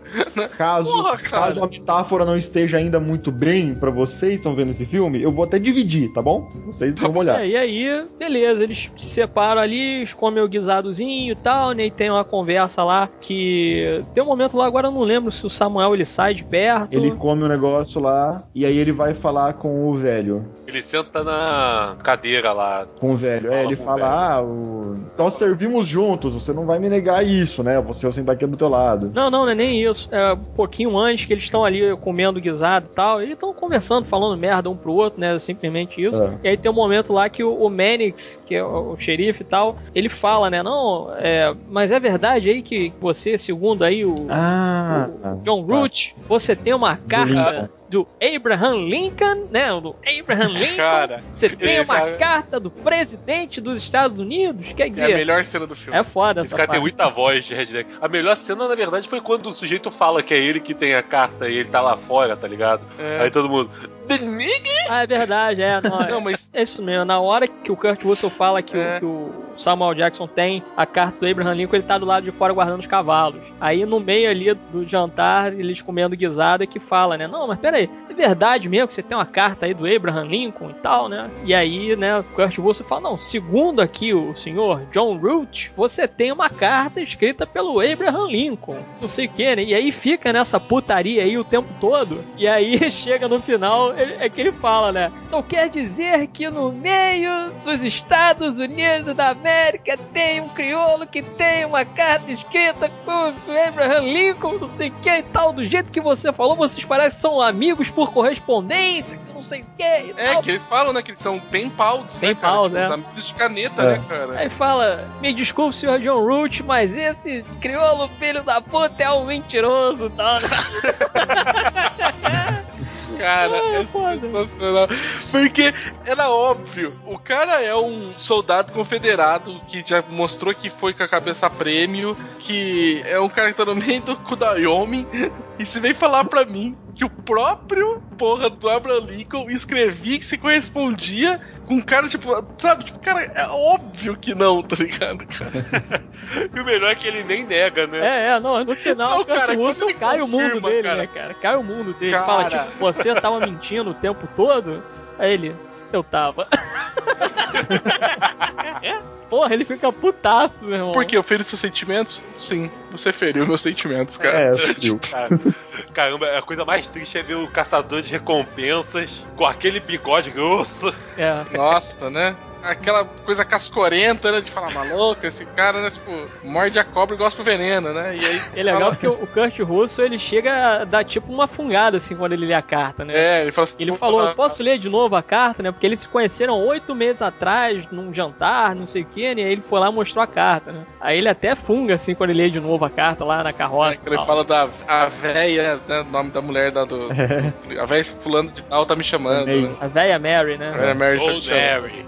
Cara do céu, é muito É legal. bom. Aí fica puta ali, né, meu? E aí o Samuel depois vai conversar lá com o general, né? Ah, não, antes disso, na verdade, ele tira as armas de todo mundo. Primeiro tira ali a arma do Joe Gage, que é o Michael Madison. É aí que começa a realmente acontecer alguma coisa. É, porque eles já tinham conversado ali, olha só, tem alguém aqui que eu acho que não é o que diz que é e tal, né? Então sugiro aí que a gente, né, no caso ali tá os quatro que chegaram na carroça, né? Que é o Samuel, o Kurt, a Jennifer e o Walton. Estão ali e tal, e fala, ó, tem alguém aí e tal que tá dizendo alguma coisa e a gente não sabe quem é, né? Pode ser um deles, pode ser todos eles, pode ser dois, a gente não sabe, né? E aí fica naquela assim, é, vão lá e perguntam pra ela, né? Você acha aí que o que ele tá falando é, tá batendo, tá coerente, não sei o que? Ela, eu acho que ele é um imbecil, sabe? É foda, né, cara? E aquilo, ele tá vendo, tá com ele no prêmio, né, cara? Ele quer pegar o dinheiro dele, tudo. Ele, o Samuel, ele até fala: olha só, você me ajuda a proteger meus 10 mil, eu te ajudo a te proteger os 8 mil aí que você tá aí por causa dos caras que você matou e tal, e a gente fica por isso mesmo, entendeu? A gente aqui, entre aspas, é como se a gente se conhecesse. Sim. A gente não conhece a galera, então, pô, você tem que se unir com aquela galera que você conhece ali, né? Mesmo naquela situação de merda. Mas depois ali que ocorre essa revelação da carta, ele, pô, fica puto, né? Tu não sabe agora se ele vai ficar realmente do lado ali do Samuel se der alguma merda ou não, né? Mas eles vão lá e desarmam, né? Eles desarmam o Joe Gage ali, que ele tá deitado na cama e tudo, né? Aí o Samuel chega até por trás ali, mete a faca no pescoço dele. Sim. Aí o Joe Gage olha até pra cadeira e diz, você é um cara rápido, hein? Tudo. Ele é, pode apostar que sim e tal, né? Ele vai lá, tira a arma também do Team Hot. O general ali também não tem arma, né? Desmontam lá as armas e tudo. E entrega pro Obi levar lá pra latrina, né? Pro, pro vaso lá. Pô, mas por que, que eu tenho que ir? Então, o Obi ele só se fode também no filme, né? Nossa, não, quando ele tira no palitinho e perde de novo, o cara falou, caralho, mano, é foda, né? Aquilo é foda. sacanagem. Fala assim, ah, Obi, leva lá e tudo, porque a gente vai ficar aqui de olho neles e tudo. Ele, porra, tudo eu e tal. Ele vai lá, pega, bota tudo na caixa, joga lá na latrina e tudo. Depois ele volta congelado dos pés à cabeça, né, cara? Aí ele vai lá, pega lá o. Ele tira a pele de urso que tá na. Imagina o frio, cara. Ele pega a pele de urso, tá na parte de cima, assim, né, cara? Da lareira. Decoração da parede. Exato. Aí, porra, se enrola todo ali, deita na frente ali e fala, não, porra, que frio do caralho. Pô, você quer um. Você quer alguma coisa aqui pra, pra se esquentar? Não, eu só quero ficar perto do fogo. Não, você vê que a galera até se compadece, né? Que o pessoal vê se quer É, um mas café, não, você quer o boa, guisado, é, quer o né? Tipo, guisado, a galera se compadece e fala assim, mano.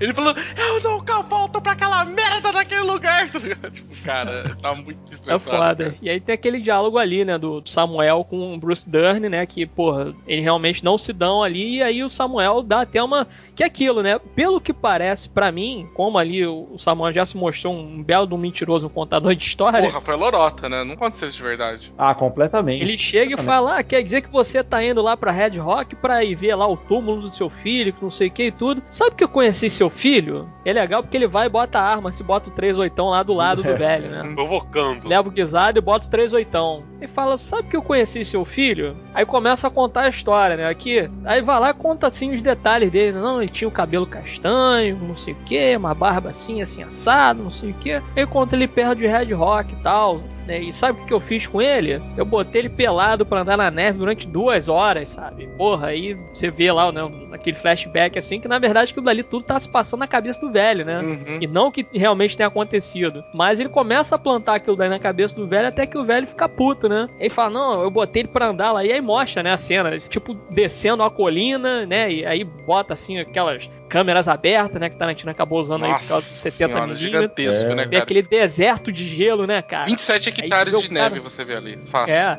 aí tu vê ali, pô, eles dois ali praticamente andando e falou: andei com aquele filho da puta até duas horas até chegar num gatal, não sei o que, pelado. E aí falei lá, falou que ele queria é, matasse ele logo de uma vez, alguma coisa assim e tal. Mas não, cara, eu não matei ele não. Na verdade, ele pediu uma porrada de coisa. Ele podia ter pedido uma porrada de coisa, mas na verdade, ele pediu um agasalho. Aí eu falei pra ele que eu só ia dar um agasalho pra ele se ele chupasse meu pau preto. Caralho, que isso, cara? Aí que vem a cena que a gente. Por isso que eu falei, tem algumas coisas que é foda, né? Porque é a checklist do Tarantino, né? Tem que ter uma cena absurda. Sim. Né? E aí é como se botasse assim, o cara dando uma chupada no Samuel, né? Lógico, o Samuel de frente pra câmera, o cara de costas ali de joelho, e ele, tipo, com os dois braços pro alto segurando o arma fazendo. Uh! Uh! É, nossa. Uh!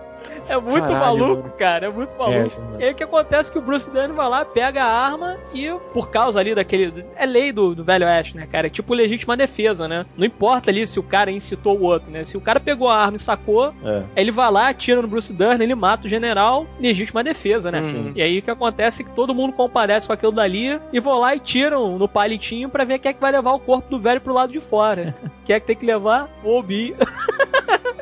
Aí é legal porque o Tarantino ele narra, né? Ele narra ali, né? O que, que aconteceu, né? Então, cara, isso que eu ia falar pra você, cara. Tem um, um negócio Ah, estranho eu achei aí, louco, cara. viu? Uma intermission, né? Que dá ali no meio, dá um tipo um intervalo, né? É, eu não Cara. sei, cara. Tinha um- umas boca pequena correndo que o filme era pra ser dividido em dois, a lá que o Bill, volume 1 e 2, né? E era um- um filme só, literalmente um filme que cortava e já era, né? Aham. Porque é uma recapitulação, né? Ele fala assim: olha, estão aqui, Isso, então, é, o pessoal aqui aconteceu isso, isso, isso, isso. Só que é uma recapitulação que não parece ser necessária, porque. Recapitulação Você de ver, pera. né? É, o tipo, quando eu assisti, eu lembro quando eu fui assistir o Senhor dos Anéis, eu assisti no Sul, que eu tava viajando e tal. Aí, no meio do filme, depois ali que o Gandalf cai lá em Moria, Hum. Eles deram um intervalozinho no meio do filme, entendeu? Aí saiu assim durante, sei lá, uns 10 minutos ou 15 minutos, alguma coisa assim. Depois todo mundo voltou pra dentro da sala do cinema pra continuar vendo o filme, né? Porque é um filme grgrande pra caramba, 3 horas e meia e tal, né? assistiu a versão estendida, então, né? Não, acho que não. É 3 horas, 3 horas e meia. Enfim. três horas com qualquer É, coisa. minutos ali, lá, lá minutos. Mas enfim, aí aconteceu isso, de dar um intervalo no meio. Eu não sei se de repente, lá fora, pelo menos, né? Que às vezes acontece isso, o corte é diferente que é enviado, entendeu? Então, lá fora deve ter dado um intervalo no meio do filme assim e depois voltou, né? Ah, tá. Com Sabe, intervalo 15 faz minutos atrás aconteceu isso, isso e isso, né? E aí aconteceu isso. O Samuel atirou no general e tiraram no palitinho que é que ia levar lá o corpo do cara, né? E o Obi tirou um palito menor. e aí tu vê o cara, caralho, tem que contar essa porra de frio de novo, não sei o quê. Essa parte foi muito engraçada. Eu acho que eu vi Cara, outra coisa, é. cara, porque eu não. eu nem- por nenhum momento eu achei estranho isso. É o Tarantino sendo Tarantino, saca? Ele, ele de repente, ah, não tô afim de mostrar essa cena não. Aí começa a falar. Sabe? Aí o momento é, detetive, tá ligado? O narrador do detetive falando. Aliás, é um mestre de RPG passando a quest, saca? É, quase um mestre de RPG capitulando a aventura anterior, tá ligado? É. Este personagem aqui acabou de fazer esse negócio que você não viu. Os outros dois personagens acabaram de ver e eles ficaram um bom tempo discutindo se matar o cara ou não era legítima defesa. Enquanto isso, que se foda, ninguém se importa porque ninguém tinha armas pra matar o Samuel. Jackson. Enquanto isso, aí ele conta a parte importante. Eu achei que tudo isso, aliás, foi pra contar a parte do veneno, Sim. saca? Do café, depois. Uhum. Foi feito pra isso, eu acho. Aquele ali é o veneno Tarantino, né?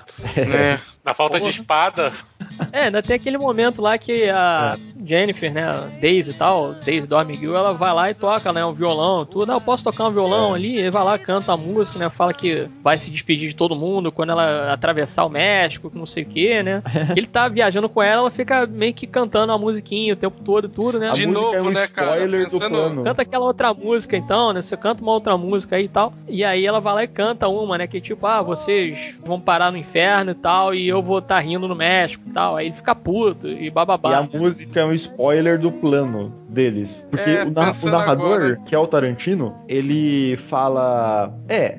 Quando o geral tava se matando lá, ninguém viu. Apenas a Daisy que alguém tinha envenenado o café. E aí, pô, mostra a galera indo levar o corpo embora, voltando, tomando um café. Eu até achei estranho, eu falei, cara, na hora, antes de ver a reação do veneno, eu falei, pô, os caras tomaram só um golinho, saca? Será que vai funcionar isso aí? Aí quando começou a funcionar, eu falei, porra, é o Tarantino, né? Não, mas é interessante que pensar nisso agora que, de novo, né, era outra dica que a gente não tinha pego, né, que, pelo menos eu não tinha pego, de que ela já sabia todo o plano, né? Já tava tudo esquematizado, né? Porque quando ela começa a cantar isso daí, eu falo assim, não, eu sei já qual que é o esquema daqui, tá ligado? É, aí tem ali aquele lance deles estarem lá discutindo e tal, e o mexicano ele vai pro piano pra ficar tocando Noite Feliz, né? Nossa, Tá tocando cara. lá Noite Feliz e tal. verdade. O melhor estilo humor negro que a gente Tarantino, né? Exato, aí tem todo aquele discurso ali, aquele diálogo ali do general e tal, não sei o É quê. verdade. E, e ela viu alguém envenenando o café, né? E aí, porra, quem é que vai lá tomar café? O Obi, porque tá sentindo frio desgraçado, né? Coitado. E o John Root, ele vai lá e tal, ele solta ela pra ela ficar ali tocando e tal, ali o violão. Que aí até solta ali. Ele, na verdade, já soltou ela na hora de comer lá o guisado, né? Uhum. Aí depois ela fala, ei, John Root, eu posso tocar o violão ali e tal, e vai lá e tal. E é legal isso, porque depois que ela canta essa, né? Tipo, ah, vocês vão parar no inferno, eu vou estar rindo no México e tal. Ele vai, pega o violão e quebra a porra do violão todo, né?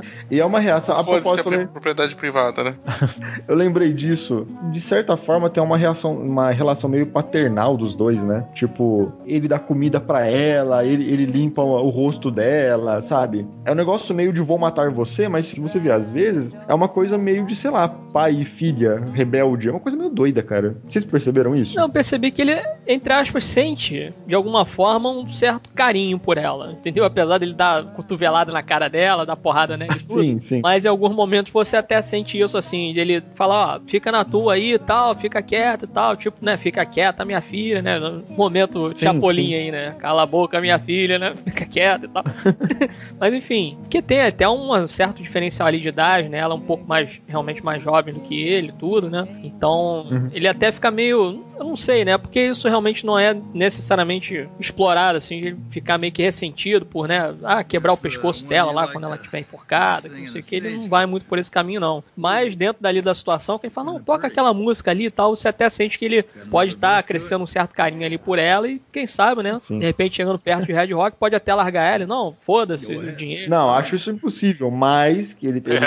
É, Coisa- realmente, são 10 mil dólares, não é pouca coisa, né, mas... Para pouco, mas tem uma relação. É que é o Tarantino, ele vai colocar umas coisas meio doidas e ele não vai explicar muito bem o motivo dela tá lá, saca? É. E realmente não tem motivo nenhum pra tá lá. Mas ele coloca porque eu sou, ele é o Tarantino, foda-se, saca? Ele chegou nesse nível de direção que ele não precisa dar mais explicação pra ninguém, colocar umas coisas maneiras até, eu achei interessante até essa parte. E, e não precisa explicar pra ninguém, não. É, e aí é que a gente vê um pouco depois o efeito, né, do veneno fazendo ali o efeito e tal. E, cara, Cara. você vê o Obi ali de quatro e de repente faz aquele. E Tu vê aquele jorro de sangue assim, E cara. o xerife Tava quase tomando café. Exatamente. tava quase. Não, é legal porque aí depois. Aí o Kurt Russell ficou olhando assim pra ele e tudo, né? E tá mais uma vez algemado ali com ela, né? Porque ele ficou puto e tal. E aí ele de repente blá, dá aquele jorro de sangue assim em cima da, da mesa. E tu ficou e fala: caralho, que porra é essa, É o sabe? veneno Tarantino. E aí ela, É. tipo, começa a rir assim e olhar pra cara dele e tal. E fala: essa filha da puta me envenenou, não sei o que. E aí o xerife joga assim o café longe, né, cara? Ele joga o café longe e aí. É, cara, como se fosse uma cobra, né, cara? Exato. É Tipo, muito, cara, Cara. é muito bizarro. É muito É bizarro. só você não tomar, sabe? Tipo, o bagulho não vai te morder, tá ligado? É, é, aí chega lá e joga-se o café longe também, tudo, e aí fica aquele lance de vomitar, vomitar, e ela começa a rir e tal, e que o Kurt Russell sobe em cima dela, assim, começa a socar a cara dela, ela perde os dentes da frente, depois ele vai e vomita o jorro de sangue na cara dela. Cara, isso tá muito Puta, cara, é- cara. É muito agressivo aquela parada ali, meu irmão. É muito agressivo. Nojento. Aí o que acontece é que depois ele leva dois tiros, né? Não, ela dá o tiro nele, né? Ah, é verdade, ela dá. É, é, ele tá ali em cima dela e tudo, e aí fica naquela de vomitar e sangrar e tal. Ela puxa a arma dele ali que tá no, no cinto, né? E dá dois tiros assim no peito dele, na barriga e tal. Ele cai pro lado e fica morto ali, né? E ela fica ali algemada com ele, né? Uhum. E aí, porra, tem aquela situação de olha só, agora todo mundo, né? Samuel ali toma liderança fala: todo mundo aqui com a mão na parede aí, porque teve um filho da puta aqui que botou veneno num café e tal, né? Porque ele tá, ele é o único armado, né? Naquele momento ali, tira a arma dela e tal. E aí bota todo mundo ali de costas na parede, né? Os quatro aí no caso, né? Que é o xerife, o mexicano, o Oswaldo, né? Que é o Tim Roth, e o Joe Gage. Aí fica os quatro ali com a mão na parede, e aí ele começa a interrogar ele, né? E primeiro ele chama. É, no começo os quatro, e depois ele falou, xerife, vem cá, porque você quase tomou, então com certeza não foi você. Exato, aí vai lá, pega É. e tal. Aí fala assim: agora o que a gente vai descobrir é quem foi que envenenou o café. Aí o xerife, eu sei quem foi, foi o Joe Gage, porque ele é o filho da puta mais feio dentro desse lugar aqui. Cara, é Ótimos bom. argumentos, né? Ótimo. Muito foda, cara. Eu seguiria esse argumento. Certo. Ele ficou os dois ali apontando as armas pra eles. E aí, porra, eu começo falando assim, né? Primeiro ele vai em cima do mexicano, né? O Samuel vai em cima do mexicano, fala: Olha só, eu acho que foi você. Ele fala: Olha só, meu amigo, me desculpe, mas você está errado, porque eu estava tocando Noite Feliz lá no piano e por consequência não fui eu que estava ali colocando veneno no café. Acaso? Isso, mas não foi isso. Não falei que você envenenou, eu falei que você é um filho da puta. É, é. E aí ele fala, né? Porque a Mini, ela tinha uma placa ali em cima que ela escreveu assim: nem cachorros e nem mexicano nesse lugar aqui. É proibida a entrada de mexicanos e cachorros, né? Mas ela tinha uma placa uns dois anos Sabe- atrás. Você sabe por quê? Porque ela passou a permitir cachorros. então você, meu amigo, você é o filho da puta, né? Aí vai lá e explica também, tá vendo essa cadeira daqui? Essa é a cadeira do Sweet Dave. Pode acontecer um inferno na Terra. Mas esse cara não ia deixar a cadeira dele aqui. E aí ele tira assim, tem tipo umas cobertas ali que botaram, né? Tipo aqueles ponchos e tal, né? Ele tira aquilo daí tem a mancha de sangue, assim, né? A cadeira é amarela e tal, tem uma, a mancha de sangue ali, Aí, aí o vermelha, né? xerife fala com ele. Eita, o que, que tem aí? Hum, o sangue do Sweet Dave. Sweet Dave. A cara dele é ótima. Esse cara é muito bom, velho. Tem uma, uma cara de imbecil, de, do tipo, o cara que quer participar também, mas é burro demais pra isso, saca? É, ele é muito, cara, ele é muito bom, cara. Sim. Ele mata ali que, porra, não foi você que envenenou, mas você provavelmente foi o responsável por matar o Sweet Dave e a Minnie e todo mundo que tava aqui. Aí vai lá, atira no mexicano, né? Dá dois tiros assim no peito dele, e aí o cara cai no chão, ele atira na cabeça do cara, a cabeça do cara explode, assim, cara. É um negócio absurdo, Os né? fãs de Tarantino respiram aliviados. Falei, falei, ah, não. Porra! bem. Cara, quando eu vi a cabeça dele do mexicano explodindo, eu ri muito. Eu também, velho. Foi caralho!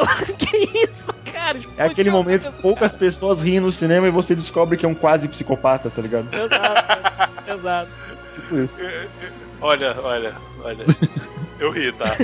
É, a gente sabe, sabe? E aí, beleza, aí nisso o Samuel ele vai andando assim pra trás, né? E com a arma em cima deles, assim. E aí fala: e agora vamos descobrir qual de vocês dois aí que foi o cara responsável por envenenar o café. E de repente, a câmera desce e tá o Shane Tatum atirando nas bolas ali do Samuel, cara. E aí o Samuel cai no chão. Cara, tá de E aí parabéns. ele Cara. atira no Tim Hot. Foi a reviravolta. E depois o xerife vai, atira também no Tim Hot, atira no Joe Gage. Porra, é um tiroteio filho da puta, assim. E aí termina com o Samuel gritando no chão ali, porque ele levou um tiro no saco, né, cara? E aí é que tem aquela barriga que a gente tava falando que mostra os quatro passageiros, né? Que aí seria o capítulo 5 ali da história que ele tá contando. E aí mostra justamente a galera chegando ali, né? Sim. Que é o Tim Hot, o Michael Madsen e o mexicano, junto com o Shannon Tatum, que ele faz o Jody, né? Jody Dormegill, que é o irmão da Daisy, né? Que tá ali presa junto do Kurt Russell. E aí, cara, eles chegam num lugar, eles vão só, né? Focando ali e tal, vamos ver aqui quantas pessoas tem, não sei o que. Aí o Shannon Tatum chega até, tipo, jogar um charminho ali pra Minnie, né? E aí fala, não, Wii e tal. Ah, Wii, o que, que é Wii? Wii é francês, significa assim e tal, né? Eu falei, Sweet Dave, pergunta pra ver se você tem a bunda grande. Ele, "Ah, você tem a bunda grande. Eu tô dizendo pra você me perguntar se eu tenho a bunda grande e tal. Ah, mas pra que que eu vou perguntar isso se eu já sei a resposta? Ah, não, pergunte pra mim se eu tenho a bunda grande. Tá bom, você tem a bunda grande? Oui, viu? Eu sei francês.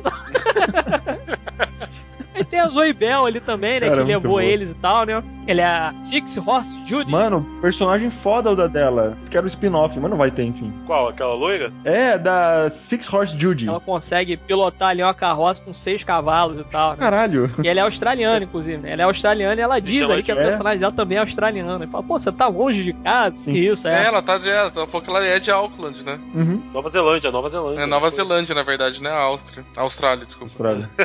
ah, tudo igual, ninguém se importa. Tudo Tudo igual. Todo lugar merda, não tem, tem Agora, então, nisso daí que eu falei que me incomoda um pouco a respeito de Samuel Jackson, porque de cara ele já tinha sacado tudo na hora que ele entrou naquela porra, né? E ainda assim, Ah, ele ficou levando aquele teatro que eu não conseguia entender o que, que tava acontecendo. Ou por que Ele que ele. levou aquele teatro porque ele queria matar o velho. Então, mas a partir do momento Não, que é ele matou. porque ele queria. Não é isso, ele queria saber realmente o que estava acontecendo. Ele sabia, ó, ele chegou lá, ele sabia que o mexicano tava zoado. O mexicano era treta. Mas ele queria saber dos outros. Então, era negócio pra ele se aliar mais ou menos com o Kurt Russell pra primeiro desarmar os caras e depois deixar. Cara? Se toda aquela galera tava junta quando eles chegaram e um deles é zoado, por dedução, todo o restante também é zoado, tá ligado? Não, ele Porque pode ele deduzir, che- quando ele chegou, eles estavam claramente os quatro estavam estabelecidos já ali, sabe? Então, a partir do momento que você suspeitou de um dali, ele já sabia já que o restante todo já era massa podre também, né? Mas eu não sei se dava muito na cara que eles estavam juntos. Assim, tinha o cara que era o vaqueiro escritor, sei lá, que tava longe. O outro que tava com um papelzinho que era oficial, que era o. o... O Oswaldo, o né? Carrasco. Carrasco. É, o Osvaldo. O, Carrasco, britânico. sabe? E outra, cara, quem que em mi- 1800, sei lá o que, tem cartão de visita? É, ele pode querer, ele tem o cartão de visita. Cara, muito bom. Não tinha bom. nem designer. É, caralho, velho.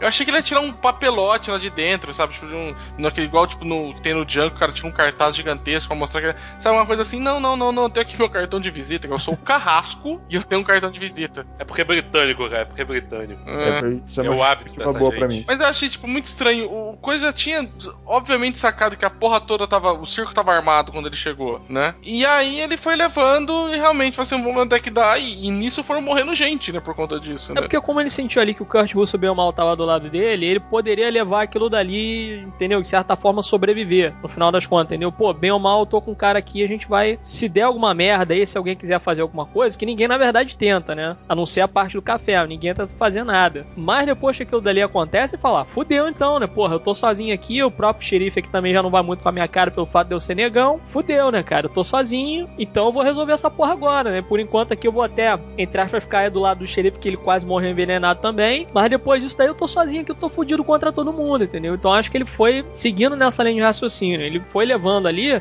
foi empurrando com a barriga até onde não podia mais, com o menor nível de conflito possível. Mas depois acontece aquela situação ali da gente ver que os caras chegaram ali no armarinho da mini, mataram todo mundo, esconderam os corpos, jogaram inclusive lá no poço, o caralho, e só deixaram o general vivo que ele tava jogando xadrez ali com o Sweet Dave. Ele falou: ah, e aí, a gente mata o general aqui também? Eu não, ah, ele dá um clima bacana, né? O mexicano falando, você dá um clima bacana aqui, uma coisa meio diferente, deixa o cara aí e tal. e aí o Shannon Tatum, né, o Joe, fala lá com ele, olha só, coroa, negócio é o seguinte, o cara tá vindo aí com a minha irmã, vou salvar ela, e aí aquilo, você só fala o seu nome, só diz bom dia, boa tarde, boa noite, senhoras e senhores, moças, rapazes, meninas e meninos, eu vi essa piada na esquina, mano. fica na tua aí, cara, que senão o bagulho vai ficar foda, eu vou matar você e, porra, enfim, tá fudido, já, já é um velho fudido, fica na boa aí que tá tudo certo, entendeu? A gente só quer tirar aqui a minha irmã daqui e tal, da parada, e depois foda-se o resto. Aí você decide, não, não, beleza, então vou ficar aqui na boa aqui, vou ficar tranquilo, vou dizer só meu nome e tal, e vou ficar na minha, beleza. E aí acontece isso, né? O Shannon Tate se esconde ali debaixo da- do lugar e tal. Tem até uma cena lá meio agressiva que o. Agora eu não lembro qual que é. Ah, não, é o, é o Michael Madison. Ele pega lá a escopeta, mata o, um maluco que trabalha lá também, né? Que ele vai se esconder na parte de trás assim que ele levou um tiro, né? Que é, inclusive. É, Eles atiram no cara, né? e- Só que aí o que aconteceu é que a porta bateu na hora, pegou ali de raspão, mas também ferrou ali com o lance da porta ali que prende, né? O batente ali da porta, né? Isso depois é que a gente vai ver, caralho, realmente o batente ali tá com barca de bala, sabe?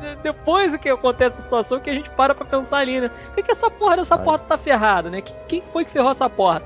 E a gente vê ali que os Ah. caras atiraram na porta e tudo, pegou no cara e tal. O cara fugiu, mas não foi longe, mataram ele ali. E aí fica todo mundo ali só esperando chegar ali, né? o- a Daisy e tal, e, e o resto da galera que tá vindo com ela, né? Eu tenho uma pergunta. Vocês perceberam quem foi que atirou na porta? Foi o mexicano. O mexicano, é. E logo quando o cara entrou, o que, que ele falou? Eu aposto que foi o mexicano que destruiu essa porta. É, é verdade.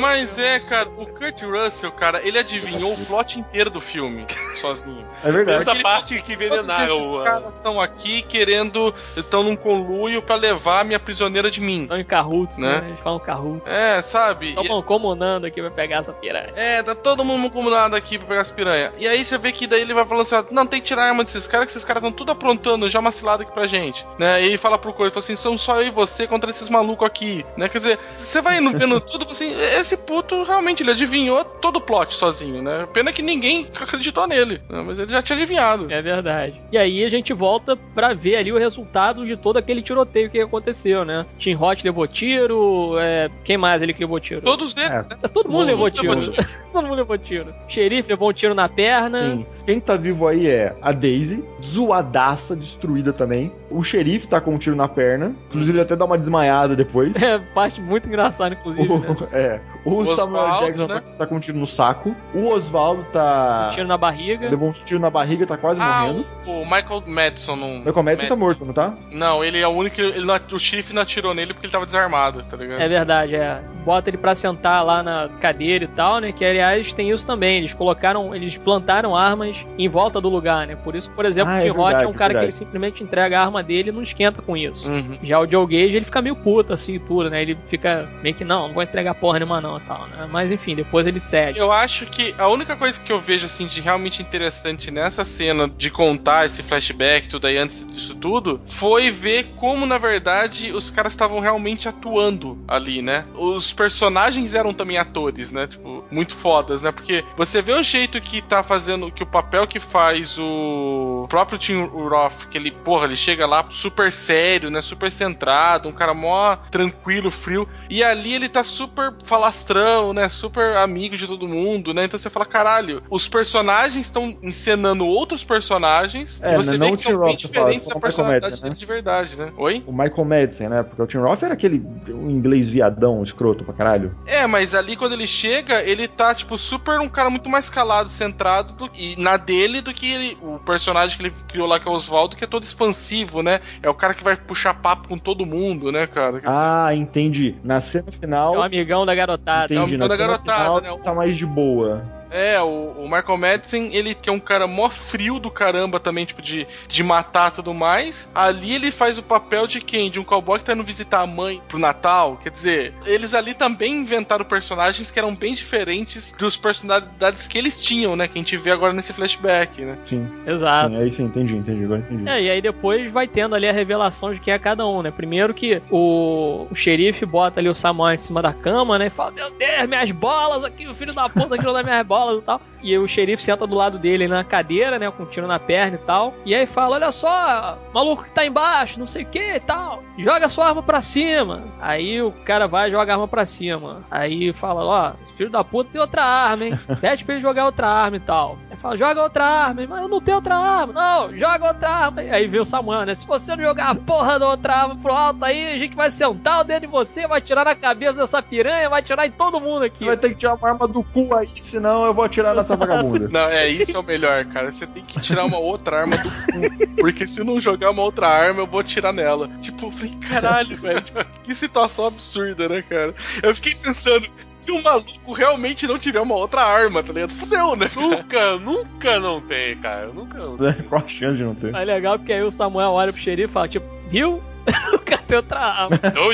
E aí que Não, é foda, né, cara? Porque aí sai o Shannon Tatum lá de dentro, tudo, aí vai, olha pra cara da irmã, a irmã sorri sem os dentes da frente, Ah, já toda cagada ali de sangue, né? Aí fica tipo um, oi irmã e tal, oi irmão e tal, e de repente Samuel, bum, atira na cabeça de Jody, explode, Explode o cérebro dele, dele. cai em cima da irmã? Ah, esse crowd, filho da puta, matou minha irmã! O cara acabou de chegar no filme, que Eu não vou ser sincero. Eu vou ser cachê sincero. completo. Eu vou ser sincero. Eu vi isso acontecendo. Todo mundo no cinema Eu viu. vi, eu vi o que aconteceu. Eu- Cara, eu fui surpreendido. Essa eu fui surpreendido. Eu não esperava aquele tiro ali no meio da. Pô, o cara tomou um tiro nos bagos, cara. Como isso foi. Como você foi Não, surpreendido? que ele ia morrer era óbvio. Mas é que no meio do discurso, sabe, pegou muito de surpresa. Eu O cara falando, ah, não sei o que tem minha irmã. Ele, puf. Falei, Caralho, velho. Tinha nem saído do buraco ali, né, cara? É, Não, é sem dignidade. Isso o Tarantino sabe fazer muito bem. É foda. E aí que a Daisy fica mega falastrona, né? Porque ela praticamente cagueta uma porrada de coisa que vai acontecer ali, né? Sim. Ou que ela pretende que aconteça, né? E ela fala, não, eu agora sou o líder do grupo lá, que não sei o que, né? Blá, blá, blá. É, exatamente. Agora que eu vou tocar o terror aí e tal, a gente já tem 15 matadores esperando o Red Rock, né? E se eu não chegar viva lá e tal, já tá tudo marcado, não sei o que, vai ser um banho de sangue, vai todo mundo morrer, eu não sei o que e tal. Xerife, se você tomar vergonha na cara, você vai ouvir o que eu tenho a falar agora, que não sei o que, você mata esse cara daí. Negão. E aí a gente dá o dinheiro e tudo, não sei o quê. Aí eles começam a, a se apresentar, né, como eles são, né? E falam, não, por exemplo, o, o Oswaldo fala, não, meu nome é English Pete, né? Hum. Eu sou o English Pete Hickox, eu tenho um valor de, sei lá, 15 mil pela minha cabeça, alguma coisa assim. É o Joe Gage ali é, ele tenta pegar a arma também, depois atiram nele, né? É o Grosh Douglas, né? O Grosh Douglas aí custa, sei lá, 5 mil.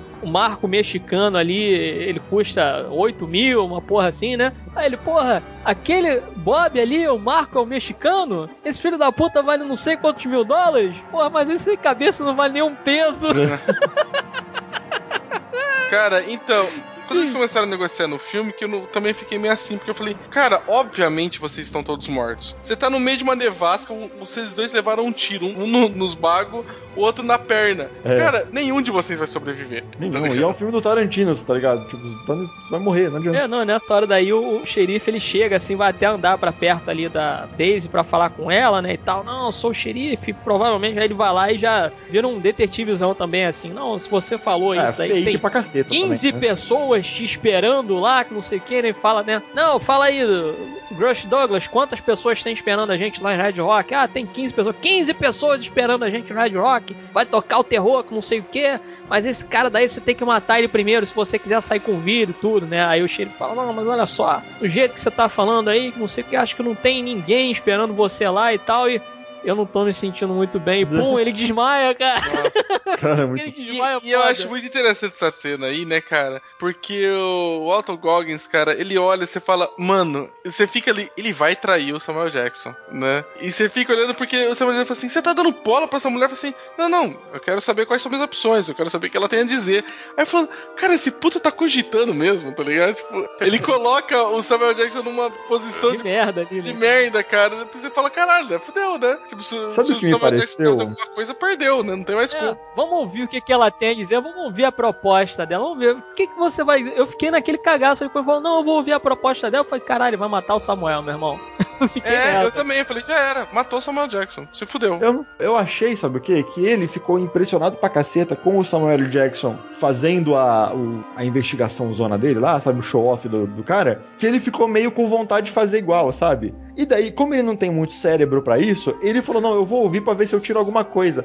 Aí ele falou: Eu vou concluir aqui que vocês não tem ninguém. Mas, tipo, de onde ele tirou isso? De porra nenhuma, saca? Ele só inventou na mas hora. faz todo sentido, né, cara? Porque afinal de contas, meu irmão, se você tem 15 homens pra saquear e pegar o pessoal tudo, por que, tá ligado? Que levou só quatro ali. É, Não, mas tanto faz. Ele ele tira essa informação e o jeito que ele tira essa informação é do nada, sabe? Eu não me importo se tem ou não. Eu tô falando que o modo com que ele fingiu que deduziu, saca? Ah, tá. É, isso dá pra entender que ele quis imitar o Samuel Jackson. Eu entendi depois que ele vira e fala: Não, não, não, não vou aceitar sua proposta vadia. Falei, ah. Mas ali eu fiquei na dúvida, cara. Falei, não, acho que ele vai. É. Ele tá cogitando trair sim, cara. Sei, eu, eu, eu sempre achei ele muito merda pra mentir, pra trair essas paradas. Eu acho que ele, eu acho que ele era xerife mesmo, na real. É, ele era o xerife. Eu acho que ele era o xerife. Não, depois ficou muito claro que ele era por conta de que eu falo assim, você não vai atirar num homem desarmado e descumprir a lei, né? Quando ele perdoa lá o, o Michael Madison. E aí, tipo, toda na questão de manter a palavra, tudo mais, de fazer as coisas, eu falei, caralho, mano, ele é realmente, né? Tipo, o xerife. Eu falei, puta que, Que merda,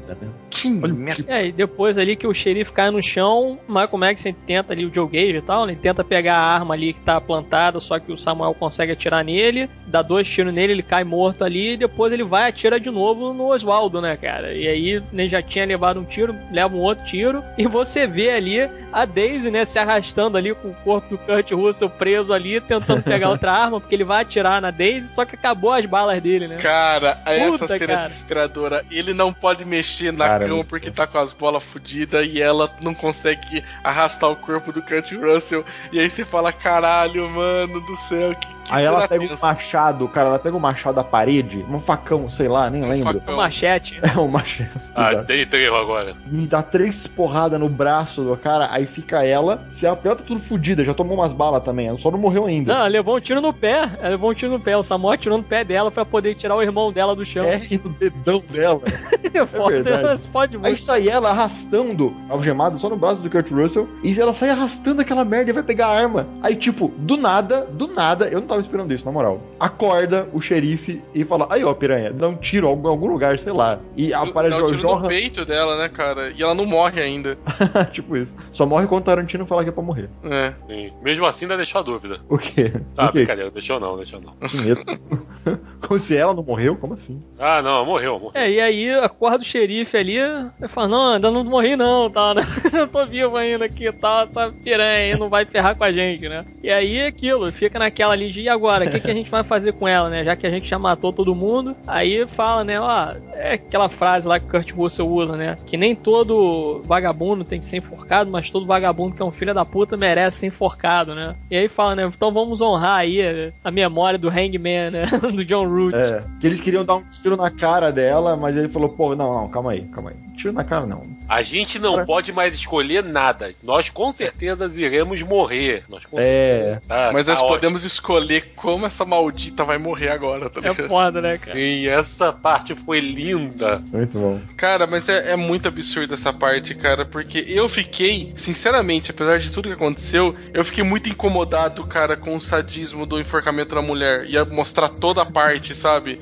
E eu vi a gente no cinema dando risada. cara. puxando ali, passando corda em volta ali É. do estrado da cama cara, e por tal. mais que- Puta que... pariu. Puxando ela pro cima, ela pendurada com um braço pendurado nela. É, puta que cara, pariu. mas cara. assim, mais filha da puta que qualquer pessoa seja, cara, você tem um, o mínimo de empatia pro outro ser humano de ficar incomodado de ver alguém agonizando, tá ligado? Não, mas Eu ela, no eu. cinema, eu tipo, não- a galera batendo palma e dando risada da cena. Eu falei, cara, tipo, eu não tô me sentindo bem vendo isso, tá ligado? Ó, eu me senti muito bem, porque a Mean Bastard needs to hang. Nossa, cara. Já sabemos quem são os psicopatas desse podcast. Quem não tá gravando, né? E aí, eles ficam ali, os dois fudidos, que já levaram o tiro e tudo, né? Ela fica pendurada lá. E aí o xerife chega e pede pra dar uma lida ali na carta, né? Do Abraham Lincoln. Ai, cara, isso foi um final muito legal, cara. Ele chega lá e lê, e é legal porque ele lê a carta toda, né? Ele fala, não. É, é legal que você final- isso, é, finalmente, né, cara? Porque todo mundo já tinha dando uma bisoiada. E aí, cara, porra, o xerife lendo toda a carta e virando e falando pra ele: Putz, cara, o detalhe da velha Mary tá me chamando, cara. cara, tá ligado? Tipo, aquela coisa, eu reconheço uma boa pegadinha, cara. É, não, tipo, porra, velha Mary e tal, isso aqui é a velha Mary, né? A velha. aquela- A velha Mary e tal, pô, isso aqui foi um belo toque. Ele, é, eu achei que isso ficaria interessante e tal. É, cara. Cara, cara. É muito bom, cara. E você sabe, né? Termina o filme, mas você sabe que os dois morreram, Os dois obviamente. morreram, os dois estão sim. ali. Ninguém sabe que eles estão ali, né? A verdade é. essa. Até aparecer alguém ali pra, e até aparecer, eles irem pro hospital já morreram. Já morreu. hospital, hospital. Hospital é ótimo, o hospital é, É. ótimo. Açougue, né, cara? Boticário, né? É, o boticário é ótimo. É o ferreiro, tá ligado? Cara pega uma espada e enfia no, no buraco de bala. É isso, o hospital. Sério mesmo, não tô zoando não. O pior é que eu não tô zoando. É, não, naquela época Toma imagina. um copo de uísque. É, é, toma aí pra não sentir dor. né? E é muito engraçado, né, cara? Porque daí termina. Você olha e você fala, ah, ok. Relembrando de novo, né, época de aluguel, que só saiu um cara vivo, né, da, da chacina toda, né? Eles vão se Não, matando. não. O Sr. Pink ele morre depois do lado de fora. A polícia atira nele. É. Ah, é verdade. Agora foi um É spoiler. porque a gente não vê, né? A câmera, é. A câmera fica ali na cara deles e tudo. Mas é o final que todo mundo se fode, né? É. Se tiver que fazer um bolão aí no filme do Tarantino, Todos. se tiver opção lá, todos se fodem, você marca ela, sabe? Você vai ganhar. Nesse filme, todos. Não, peraí, deixa eu ver se é todos. É todos mesmo, né, cara? Todos. todos. Não, a Beatriz Kido, ela Não, sai não, desse filme. dela. Desse filme Ah, aqui. tá. Nesse filme, sim. Esse filme todo, Todo mundo se fode. Todos os personagens que aparecem nesse filme, todas as, tudo morre. Estão mortos até o final do filme. É, até o final do filme eles estão mortos. Não tem, Caraca, velho. não tem como, cara. Caralho, Até a galera que não foda. aparece, que você tinha visto, você achava que não ia aparecer, que era a Minnie, o Swing, Sweet Dave. Dave. Dave, e que você acha que não vai aparecer, você sabe que ele já aparece depois e que morrendo. É, tipo, não- não tem, não- eles não Ah. Encontram ninguém que fica vivo. É foda mesmo. Mas e aí, notas e considerações finais para Os Oito Odiados, The Hateful Eight. O oitavo filme e mais uma obra-prima Tarantino. Ah, cara, olha, sinceramente, eu saí do cinema, apesar de ser um deslumbre visual o filme, como eu acho que nenhum outro filme do Tarantino acho que ficou tão bonito a fotografia dele. E olha que eu acho que o Bill é fotografia foda pra cacete. Eu ainda assim, cara, eu sinto que tem várias barrigas ali no filme. Me incomoda muito a parte de contar o que aconteceu com a Minnie, com o Sweet Dave, cara. Eu saindo do filme, eu falei, caralho, velho, tipo, não... o excesso também que a gente acabou não comentando, mas acho que tem um excesso de piada no filme. Entendeu? Não- Que a gente que eu não vi tanto nos outros filmes do Tarantino. E aí isso deu uma certa pegada assim pra mim, foi o filme dele que eu menos gostei até agora de ter assistido. De todos eles foi o que eu foi para mim que eu menos gostei. Ainda não sim é um filme bom. E eu dou uma nota 7, cara. Esse filme é a prova de que se alguns filha da puta estão na mesma cabana que você durante uma nevasca, você vai ignorar todo o histórico racista do sujeito que não tá com eles. Eu dou um 9 Fica pro filme. E se você discorda da minha nota, sou Prove It, cabrão! Ó, o começo do filme, eu tive alguns problemas com o ritmo do começo do filme, porque eu achei que o Tarantino tava esquecendo de como Tarantino, sabe? No comecinho eu achei os diálogos meio esquisito pra mim. Eu até tava vendo com uma galera lá, eu virei pro amigo meu e falei, cara, que horas que vai começar esse filme mesmo? Tá meio, enfim. Mas depois da cena que o Kurt Russell levanta lá o braço, aí o filme fica foda. Eu não tive problema com o flashback, eu entendi o flashback e, e nota, velho. Puta, peraí. de- Considerando só os filmes do Tarantino, sei lá, Bastardos Inglórios, Pulp Fiction e Canja Aluguel seria o 10, um Kill Bill 9, então eu acho que ele seria 8 ou 7, acho que 8. Fico no 8, então. Quem pim pim. Então dá 10, porque daí a gente fica 7, 8, 9, 10. Beleza, vou dar 10 filmes, é Tarantino, sempre que esse cara lança um filme, assim, que na minha opinião, assim, tem alguns diretores que pra mim, pelo menos, tem uma lista particular que quando o cara ele lança um filme é um evento, É. entendeu? Então quando sai um filme do Nolan, por exemplo, é um evento. Quando sai um filme do Tarantino, por exemplo, é um evento. Tem que ver o filme desses caras no cinema. Então, nota 10 filme. Adoro os diálogos que o cara constrói, adoro o clima que ele constrói. É um clima que ele, ao mesmo tempo que passa um clima de camaradagem, que ao mesmo tempo, assim, você sente que provavelmente não vai acontecer nada, mas ao mesmo tempo você sabe que pode dar tudo errado, entendeu? Então é muito estranho, assim, quando você começa a assistir, principalmente esse filme daí. Então, o elenco tá foda, os diálogos são foda, os personagens são muito bem construídos. E é muito legal, assim, quando você vai vendo um filme e você não sabe quais são as verdadeiras intenções de cada um. Você vê que até o personagem Samuel, que ele faz ali o Major e tal, que é um caçador de recompensas, o próprio xerife também, você vê que eles têm um passado meio nebuloso, uma parada meio escrota que os caras já fizeram, ou tiveram que fazer de alguma forma, entendeu? Ou o cara ele era de um grupo lá de saqueadores, ou o outro, porra, teve que queimar um quartel pra conseguir fugir e matou um monte de gente por causa disso. O cara, por si só, é um outro caçador de recompensa também que, entre aspas, sente até um certo prazer em levar os caras à forca, entendeu? Pra poder depois recolher o dinheiro dele, né? Tipo, ah, porra, não vou sujar minha mão, mas também tem que levar esse cara ali e tal. Enfim, todas as intenções ali, os personagens, os diálogos dele, né? Que o negócio do Tarantino é isso, é criar diálogo e criar um clima, né? E ele faz isso muito bem. E, assim, são poucos mesmo os filmes que você consegue pegar onde o cara, ele tem uma criatividade absurda, que a verdade é o cara ele é muito criativo, ele tem uma criatividade absurda pra jogar oito personagens que são totalmente diferentes um do outro, interagindo ali dentro de um único ambiente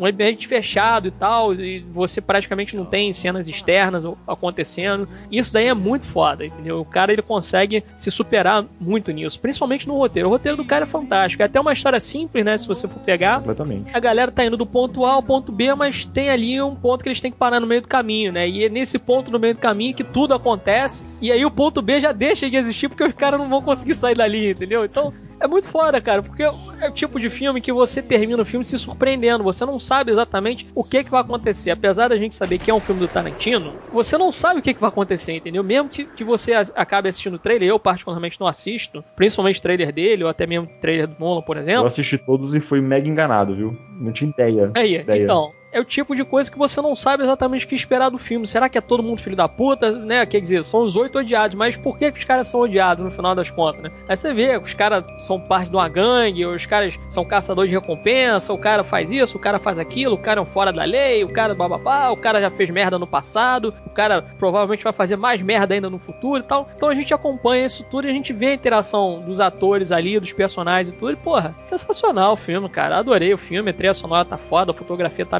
belíssima. Os atores ali estão afiadíssimos também, cada um dos seus papéis. E, porra, final surpreendente. E é isso que eu quero ver no filme Tarantino no final das contas. Eu quero ver um filme que ele vai me surpreender praticamente do começo ao fim. Apesar de ter realmente barrigas aqui e ali, mas ao mesmo tempo, assim, é um filme que é o tipo de filme que você assiste e você fica ligado nos detalhes. É porque a gente tá fazendo tudo muito rápido aqui. É um filme de três horas, não tem como a gente ficar dando muito detalhamento de diálogos e tudo, né? De locais ali que eles falam e tal. Então são diálogos que são riquíssimos e você identifica os personagens através até mesmo dos diálogos deles ali, o que que o cara tá falando, qual a intenção do cara falar aquilo, entendeu? E você não sabe exatamente para que lado que o cara vai no final das contas ali. Se o cara vai ser, entre aspas, mais altruísta, se o cara vai defender o dele, se o cara vai atirar em todo mundo. E, porra, é isso que eu quero ver no final, entendeu? Quando eu quero assistir um filme Tarantino. Eu quero me surpreender com o filme e me surpreendi mais uma vez com mais uma obra-prima aí que o cara fez. A verdade é essa. Mais uma obra-prima. Sem sombra de dúvida. E depois Esse- chegar aí na internet. nome do porra, podcast. Vou, vou baixar de novo, vou assistir aí em, em loop. Ah, você tá louco. Bem, então é isso. Chegamos ao final da secção. Espero que tenham gostado. Dúvidas, críticas, sugestões, etc. Me para contato arroba ou dê seu comentário trabalhista.com.br. Até mais tarde, beijo na sua alma e o Tarantino tem que parar com essa mania de matar o Kurt Russell. Porra, discordo disso aí. Dear Marquess, I hope this letter finds you in good health instead. I'm doing fine, although I wish there were more hours in a day. There's just so much to do. Times are changing slowly, but surely, and it's men like you that will make a difference. Your military success is a credit not only to you, but your race as well. I'm very proud every time I hear news of you. We still have a long way to go, but hand in hand, I know we'll get there. I just want to let you know you're in my thoughts. Hopefully, our paths will cross in the future. Until then, I remain your friend. Old Mary Todd's calling, so I guess it must be time for bed. Respectfully, Abraham Lincoln.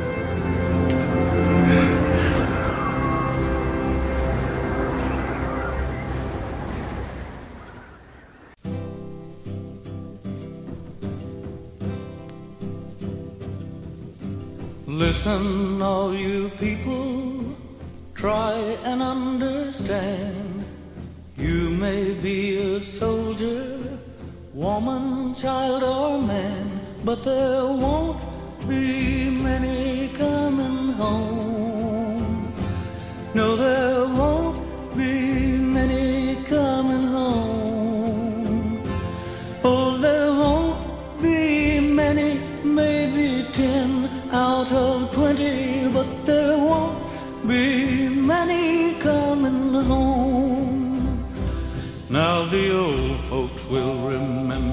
on that dark and dismal day how their hearts were choked with pride as their children marched away.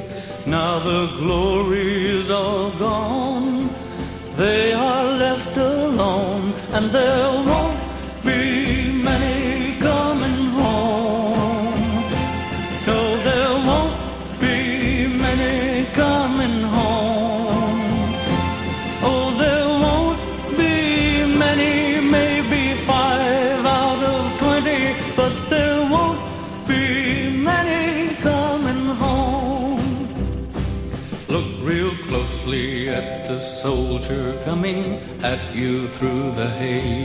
He may be the younger brother who ran away. And before you kill another, listen to what I say.